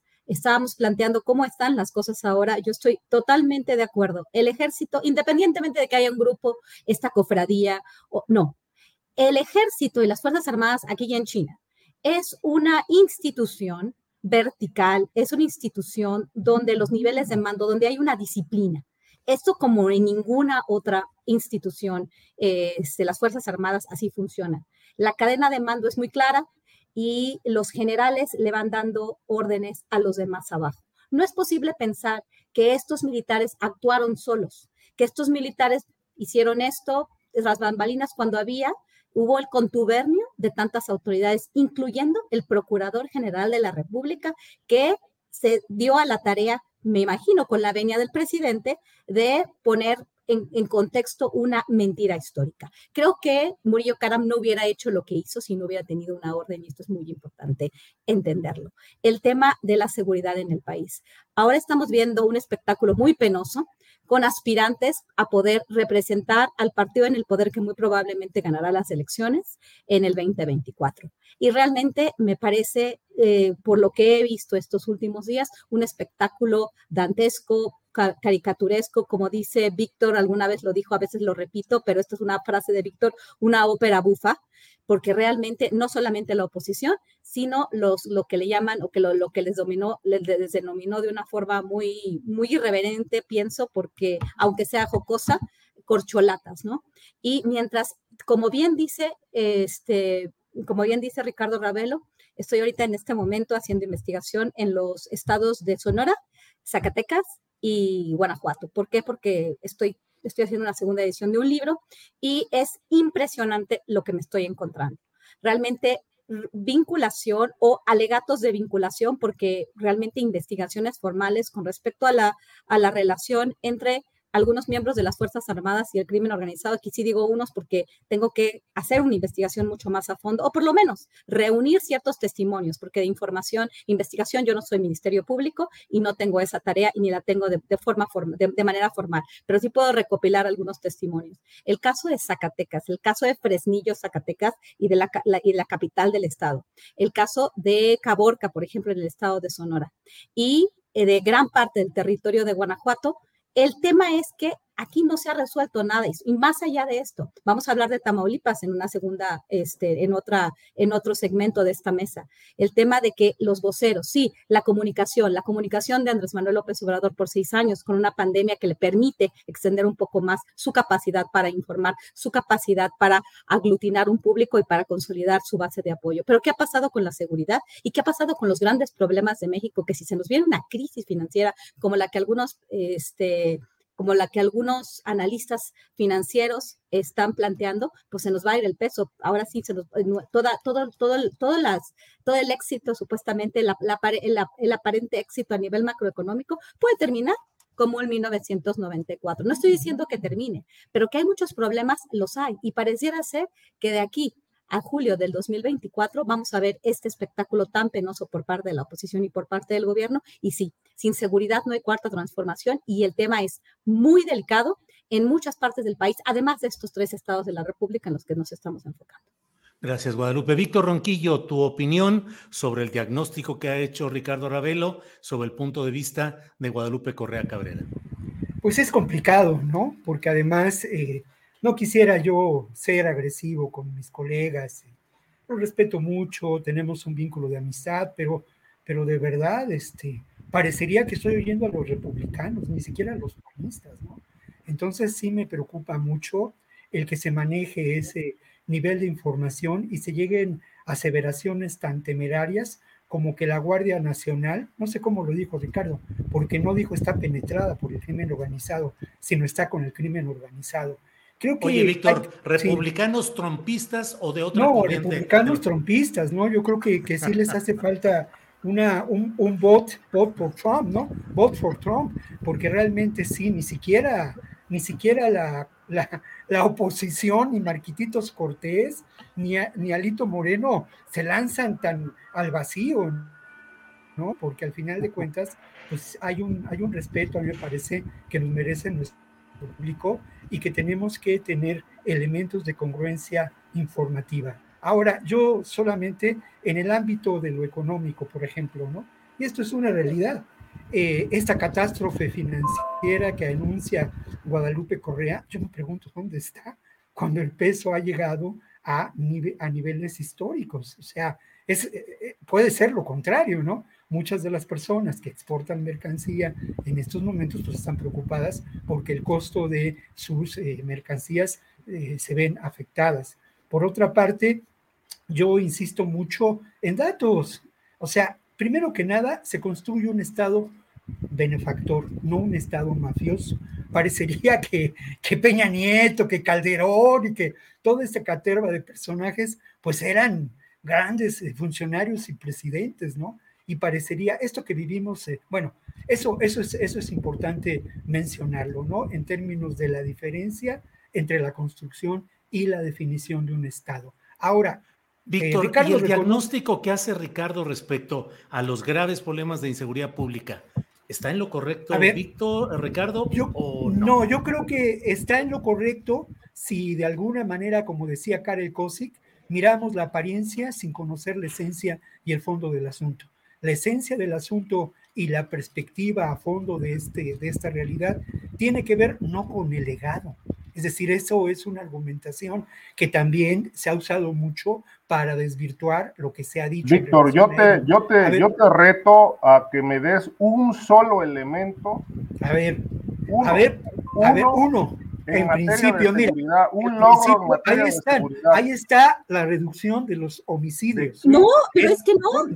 Entonces, no, ahí están los datos. Ese es uno, lo otro, el cambio de estrategia fundamental y de Eso no es verificable. No nos encontramos en la guerra del eso no es verificable para nada. La relación que guardamos con Estados Unidos que ha cambiado radicalmente. Pues lo otro, el, diagnóstico que se realiza sobre los municipios prioritarios y la acción que se ha llevado a cabo. Otro elemento, el efecto social que tiene la construcción de universidades públicas en ah, regiones en donde hay una enorme violencia Hablamos de un proceso histórico. No, no, y hablamos, no. yo les decía que les voy a dar una credencial Perdón, de trompistas. yo- yo- Pero no, no, no, a ver, a ver, a ver, a ver, no, no, no, es que ni siquiera estamos hablando de trompismo. Vamos a, vamos a ser, vamos a ser serios. Vamos Claro. a ver cuáles son las Pues eso es lo que yo, eso es lo que yo quisiera, serios. seriedad y rigor. Eso es lo que yo quisiera.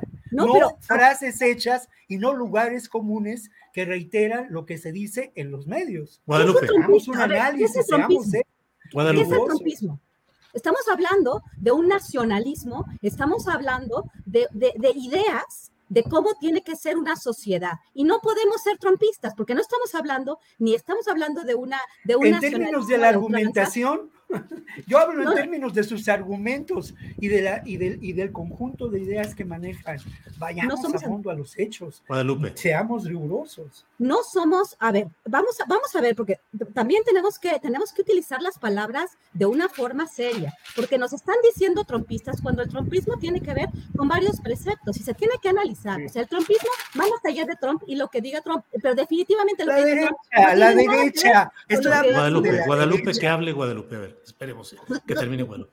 no tiene nada que ver con lo que estamos diciendo Ricardo y yo. Estamos nosotros criticando una acción de gobierno y resultados. Por ejemplo, este, por primera vez en cuatro años repuntan los homicidios en México y el agregado es tremendo, o sea, tremendo. El número de homicidios, ya, es, ya hemos platicado de esto en otras mesas. Hay más homicidios que el que hubo durante la administración de Felipe Calderón y de, y de Enrique Peña Nieto. Y no con eso, por lo menos yo, y yo creo que tampoco Ricardo, estamos diciendo que era mejor y que, y que eran unos grandes estadistas Felipe Calderón y Enrique Peña Nieto. Creo que hemos sido muy críticos de estas administraciones. Por lo menos es lo que yo he entendido de las participaciones Ricardo y las mías. Simplemente estamos, estamos criticando una situación en la cual si vas a Sonora, si vas a, a este, a, a Guanajuato, y no podemos ir, es cosa del PRIAN solamente. Sí, hay dinámicas que se generaron y esta dinámica del, del incremento de los homicidios, del número total de homicidios en esta administración versus la de, de Enrique Peña Nieto y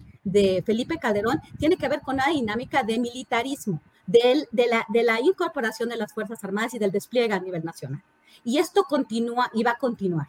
Pero de ninguna forma estamos hablando de xenofobia, estamos hablando de un, de, de un proyecto de Make America Great Again. No tiene nada que ver el trompismo con una crítica a un gobierno que prometió resultados y que de acuerdo a nuestro, a nuestro análisis nos ha dejado demasiado que desear y ha incrementado la capacidad del ejército mexicano en el país sin resultados visibles. Acaba de, o sea, de, presentar los resultados. Recuerda que tuvimos una pandemia y en este sentido sí la lucha por las plazas sí se, sí se pudo haber sido uno de los factores que no permitió que se incrementaran de forma exponencial. Simple- simplemente el incremento, pero el número como tal es muy importante. Entonces, de acuerdo a los resultados, yo no tengo un país más seguro y hay que preguntarle a la gente que vive en Guerrero, que vive en algunas ciudades de Tamaulipas, que vive en muchas partes de la República, si ellos se sienten mejor y va- vamos a ver si les podemos decir que son trompistas.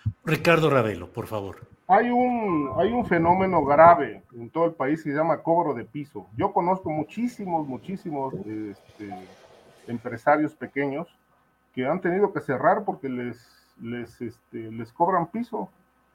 Recientemente acaba en la Ciudad de México, que se supone, se presume que, por lo menos así lo ha considerado la- el gobierno de la ciudad, que es una, una ciudad segura, eh, hace mes y medio cerró la Paragüería París, precisamente por, por cobro de piso, porque ya no pudieron pagar 200 mil pesos mensuales en la Ciudad de México. Y en la central de abastos, que conozco también mucha gente ahí, pues todos pagan para poder seguir operando hasta donde se pueda, me dicen, ¿no? porque el cobro de piso con todo lo que diga el señor García Harfus de que están combatiendo al crimen organizado, pues yo creo que no, lo están protegiendo. Hay cobro de piso. En el Estado de México, ni se diga, es un estado sin ley. Este, hay un municipio que visité hace no mucho tiempo, este, que, se, que se llama Lubianos. Este, no hay un solo comerciante en Lubianos que no pague piso. Y la familia michoacana este, ya les mandó un comunicado, eh, un volante, donde les dice a los, eh, comerciantes pequeños, grandes, medianos, decir, suban los precios del agua, del abarrote, de la fruta, de la verdura, para que nos puedan pagar el piso. Y entonces todo es carísimo porque este, para poder sacar el, la cuota mensual, pues tienen que subir los, los precios. Eh, de tal manera que, bueno, el piso lo termina pagando el consumidor. Es el caso del aguacate en Michoacán, que, bueno, este, eh, sabemos cómo, cómo opera ahí. Y este, de tal suerte que sí hay cambio, pero es un cambio de discurso. Es decir, todo lo que vemos en la mañanera es retórica y por lo menos el 80% de lo que se dice en la mañanera es mentira. Está documentado este, que el presidente miente, es eh, mecánico, es decir, este, reiteradamente miente y miente, no sé si de manera consciente o no, pero miente, miente, miente, miente. Y una de las cosas que, pues yo creo que la gran mentira de este sexenio, la super mentira, es la pacificación del país que él ofreció. Este, Víctor lo tiene muy claro porque no es un desmemoriado. Él sabe lo que se, a lo que se comprometió López Obrador cuando era candidato y cuando era opositor, desde que lo construyó Carlos Salinas, ¿no? Como, como esta, esta opción de sistema. Este, y nos lo vendió como el gran opositor del cambio. Y hoy ya no vamos a entrar en más detalles, pero la gran mentira, quizás la, la superlativa, se llama la seguridad. Es decir, él ofreció pacificar el país, serenar el país, fueron sus palabras y bueno, pues está cerrando el sexenio con 100 muertos mensuales.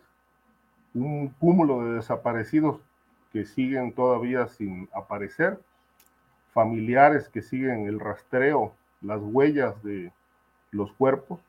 No hay resultado. Está quebrada la, digamos, la gobernanza en, en este país y obviamente la corrupción sigue galopante por donde se le vea. Es decir, en palabras de un amigo mío veracruzano, dice, donde le punces, sale pus.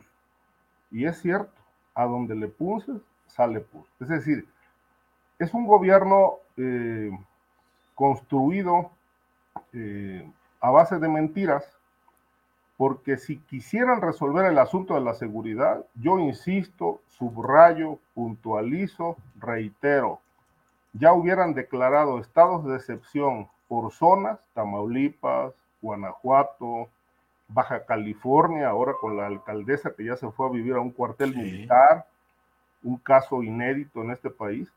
Y yo, yo insisto en que la estrategia Bukele es súper urgente aplicarla en México, pero falta lo que le sobra al gallo y falta voluntad, además, política para eso. Víctor, pues más materia para la polémica. Porque mira, por ejemplo, ahorita acaba de decir Ricardo que Salinas inventó a López Obrador. O sea, ¿a dónde está eso? ¿Qué elementos y si no existiera, para hacer esa velación?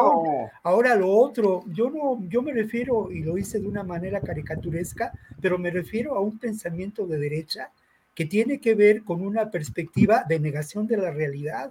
Esto, esto parece que es precisamente falta de rigor en el análisis y la reiteración de información. Es cierto, es cierto, la propuesta de construir la paz del país es determinante, pero también es cierto que esa propuesta, y aquí sí, yo lo he dicho en otras ocasiones, en este y otros espacios, ¿no?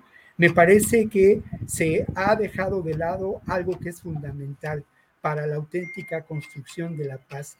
Y no eh, acepto yo el tema del legado de esta realidad. No es un legado, es un proceso lamentable que se dio de descomposición social a lo largo de décadas y un proceso de descomposición social en donde precisamente las alianzas establecidas entre este poder criminal, este poder político corrupto y distintas instancias de eh, el poder, eh, digamos, de la seguridad y de otras áreas de gobierno es determinante miremos no solamente a Iguala desde esa perspectiva, miremos a Tamaulipas, miremos a Guerrero, miremos incluso en estos momentos lo que puede ocurrir en Chiapas.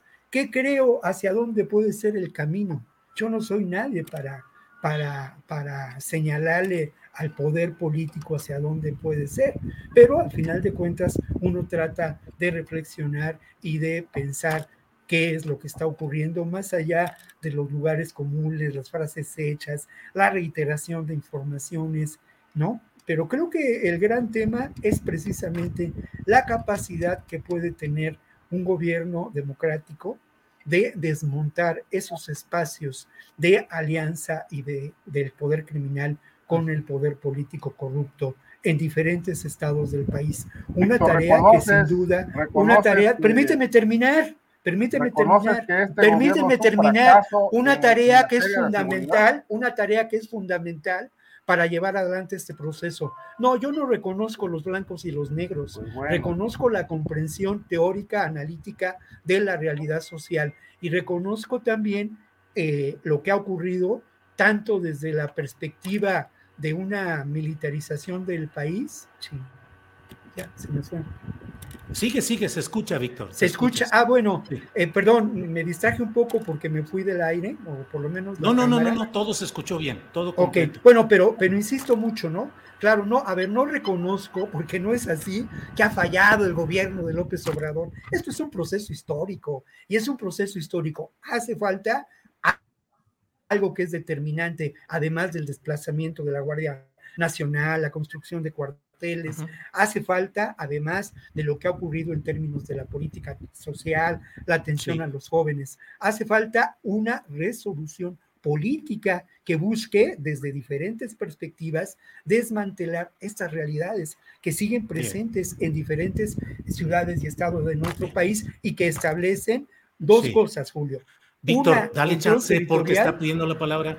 un control déjame, sí terminar, que establecen un control territorial y también estos son realidades que tienen que ver con escenarios de las guerras del siglo XXI. Estos procesos se dan lo mismo en África, se dan lo mismo en América Latina y no los miremos solamente como una realidad de lo que ocurre en México. Bien, Víctor. Hay poderosas transnacionales de crimen organizado.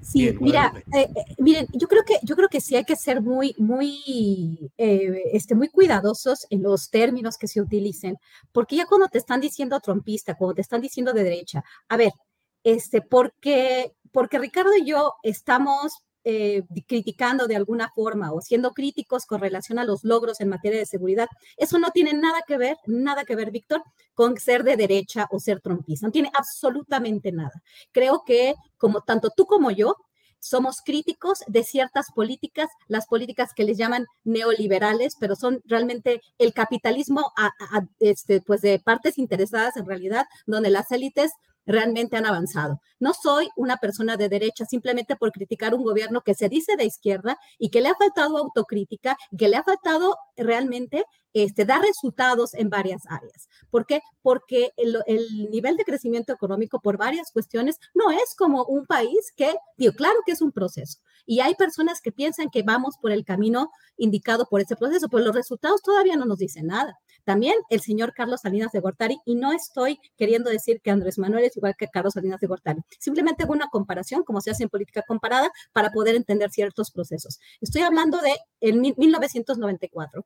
En 1993, antes del asesinato de Luis Donaldo Colosio, México iba para el primer mundo. México había entrado a la Organización para la Cooperación y Desarrollo Económico, ya teníamos una Miss Universo, ya íbamos en, al primer mundo. México ya estaba ahí. Y en este momento no podemos cantar victoria porque los procesos en América Latina han sido muy complicados. Y cualquier cosa realmente puede, puede, puede desmoronar este gran, el, peso que tenemos. Yo entiendo que hay muchas personas que están esperanzadas en este cambio, que la pandemia hizo una, este, un break ahí y todavía todavía se tiene esperanza o un segmento de la población todavía tiene esperanza. Pero eso sí, hay que ser muy consistentes. Ser críticos del gobierno no es ser de derecha y ser este, apoyadores del gobierno no es ser buenos y ser de izquierda es ser neoliberales. Eso que quede muy, muy claro. Bien, Guadalupe. Ricardo Ravelo, ya se nos está yendo el tiempo, así es que adelante con lo que quieras aportar a este debate, Ricardo. Mira, Julio, eh, eh, es, complicado, digamos, cuando, cuando la ceguera este, nos eh, invade, nos nubla, nos obnubila, ya por ya por simpatías, ya por preferencias, por lo que sea. Pero eh, dejamos de lado la parte, pues la parte analítica, los hechos. Este, a mí me parece que pues este gobierno, yo no estoy opinando nada que no sea real. Es decir, ahí están los datos, ahí están los hechos, 100 muertos diarios, 80 cuando menos ocurre. Eso no ocurre en ningún país de América Latina, salvo en México. Este, yo insisto y vuelvo a, a comentar en el asunto El Salvador. Es decir, si el presidente realmente le quisiera meter la mano a la delincuencia, lo hubiera hecho. Tuvo cinco años. Eso que las causas, honestamente a mí me parece verborrea, es retórica, demagogia. No hay nada verificable en tema de las causas. Es decir, el país sigue, la, la franja de pobres se ensanchó eh, enormemente dar dinero a la gente no resuelve el tema de criminalidad porque la pobreza no está asociada al asunto criminal, eso está demostrado hace muchos años. Eh, de tal suerte que, bueno, pues eh, yo quisiera que el presidente pues explicara qué son eso de las causas que está atacando y que en cinco años no nos ha dado ningún resultado, porque si estuvieran atacando las causas, pues al menos tuviéramos ya algo reflejado en las estadísticas. Tampoco creo en las estadísticas, porque aquí mismo eh, he dicho que hay mentiritas, mentirotas y estadísticas. Y este gobierno se maneja mucho por eso, por el tema de las estadísticas, que no nos dicen absolutamente nada. Es decir, em, tuve recientemente este mes de, de junio, fue mayo precisamente, mayo, fue un mes complicado porque Mm, amigos cercanos fueron secuestrados aquí cerca de, del estado de Morelos. Este, les cobraron una cantidad enorme de dinero, se llevaron sus equipos y fueron policías, gente de la Guardia Nacional involucrada con criminales. Este, de tal manera que, bueno, cuando yo digo que la Guardia Nacional o elementos de la Guardia Nacional están en la criminalidad, o sea, yo no estoy diciendo nada digamos, que pueda ser este, excesivo. Es decir, este, ahí están los datos, los hechos, están los secuestrados, platiqué con ellos.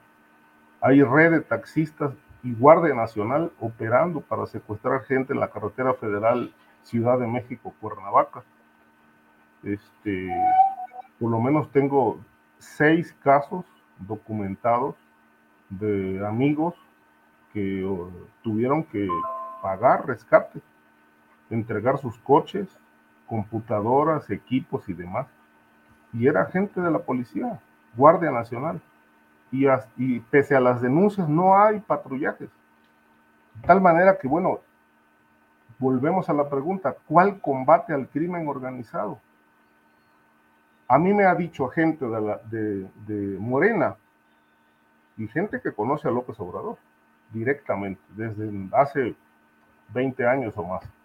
López Obrador para llegar a la presidencia de la República no solamente pactó con los expresidentes, también pactó con el crimen organizado.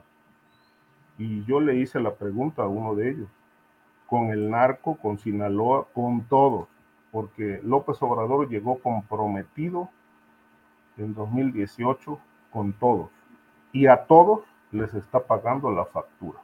Por eso este país no tiene seguridad. Palabras de gente de Moreno.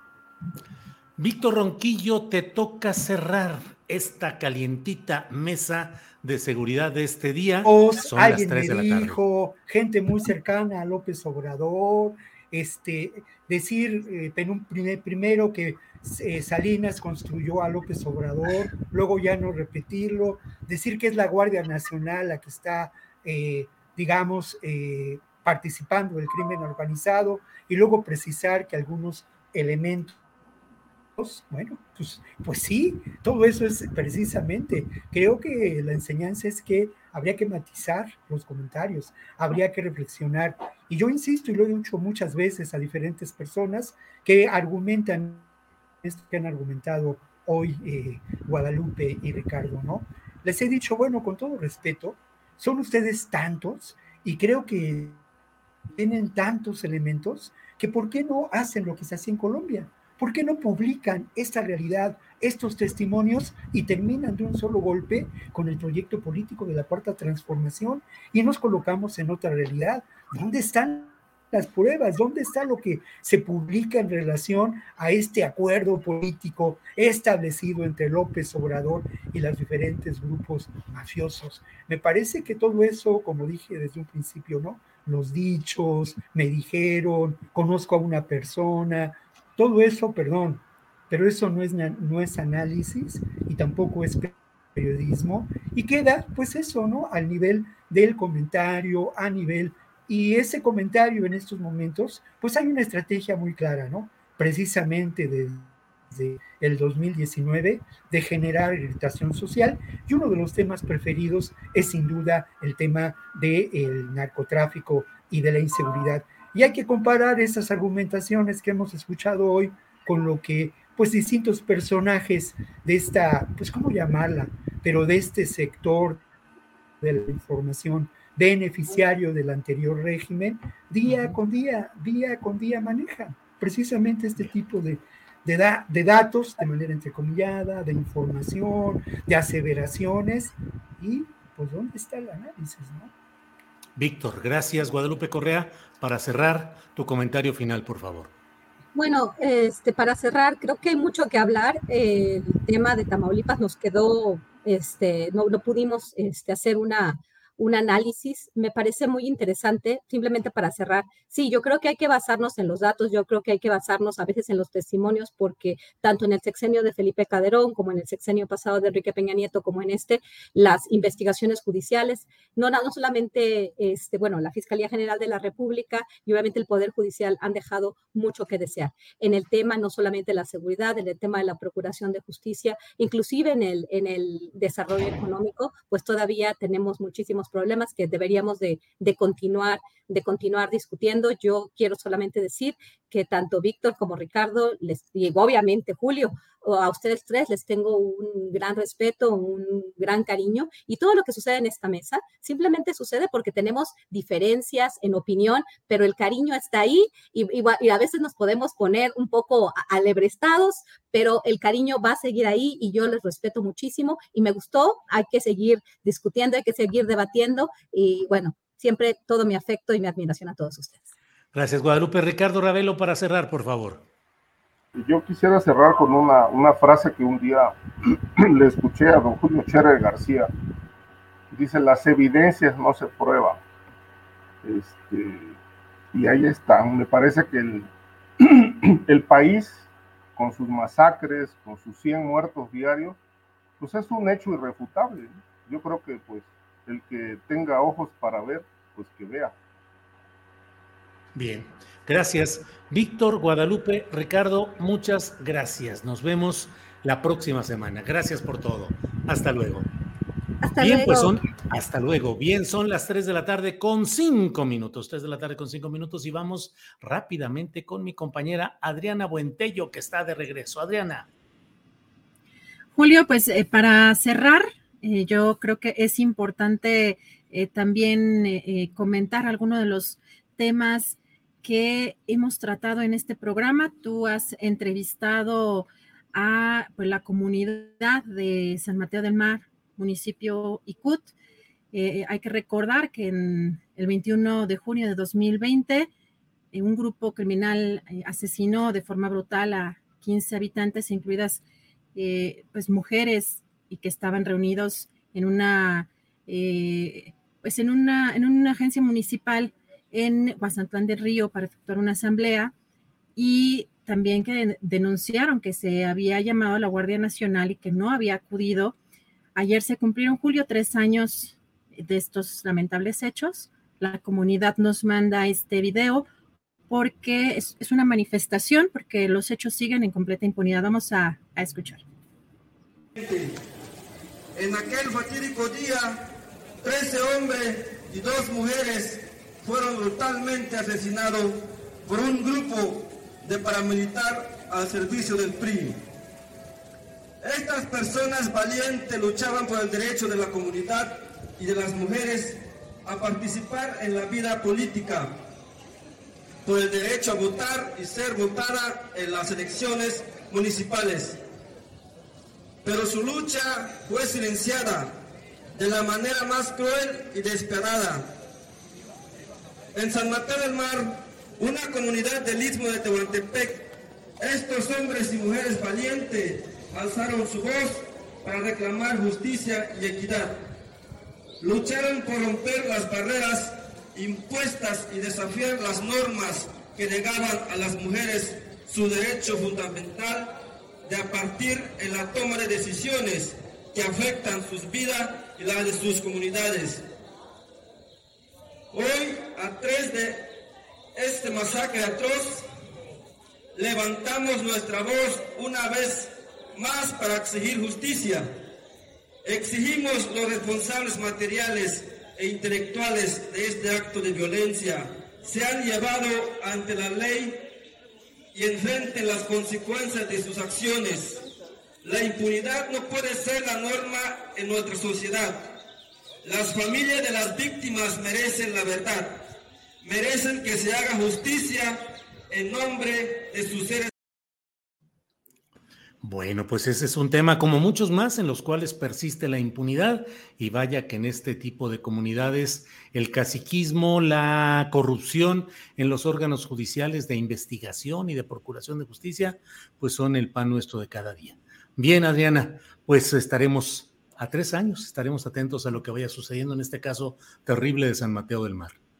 Así es, Julio. Y bueno, cerramos esta transmisión con pues algunos de los recorridos que han hecho los aspirantes a estos comités en defensa por la cuarta transformación. En el caso de Ricardo Monreal, eh, está en Pachuca. Eh, Marcelo Ebrard está en la Ciudad de México, en el Hospital Español, tuvo, estuvo presente en un evento en el segundo Congreso de la Asociación Nacionales, eh, Nacional de Hospitales Privados, en donde le reconocen su trabajo particularmente en la pandemia le dieron incluso una, una, medalla por el apoyo a hospitales privados. Claudia Sheinbaum está en Tijuana, Adán Augusto en Jalisco y en San Luis Potosí. Eh, Noroña anda en Puebla, pero fíjate que Manuel Velasco avisó desde ayer que hoy iba a parar actividades debido a que su esposo Nay había sufrido una afectación en el tímpano iban a tener una evaluación médica profunda el día de hoy.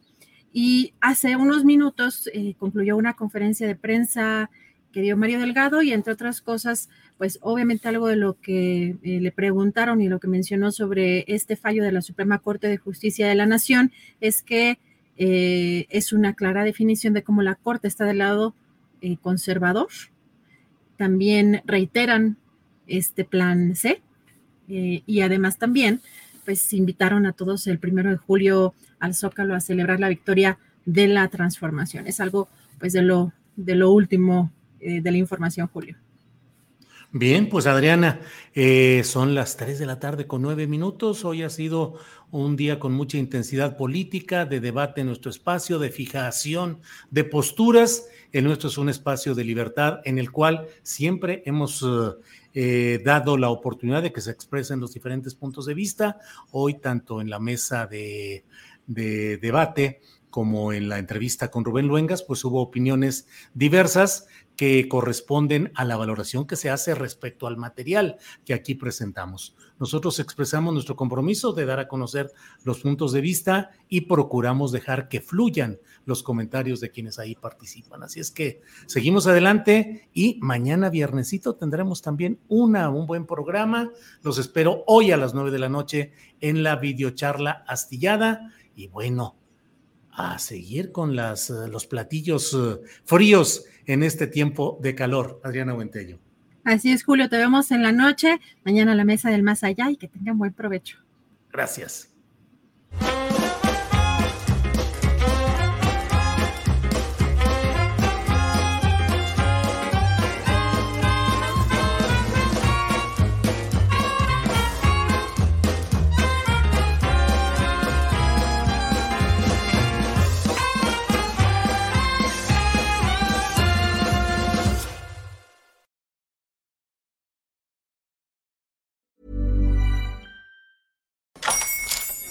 Buenos días, mi pana.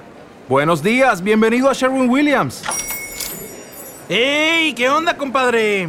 ¿Qué onda? Ya tengo lista la pintura que ordenaste en el ProPlus app. Con más de 6.000 representantes en nuestras tiendas listos para atenderte en tu idioma y beneficios para contratistas que encontrarás en aliadopro.com. En Sherwin Williams somos el aliado del PRO.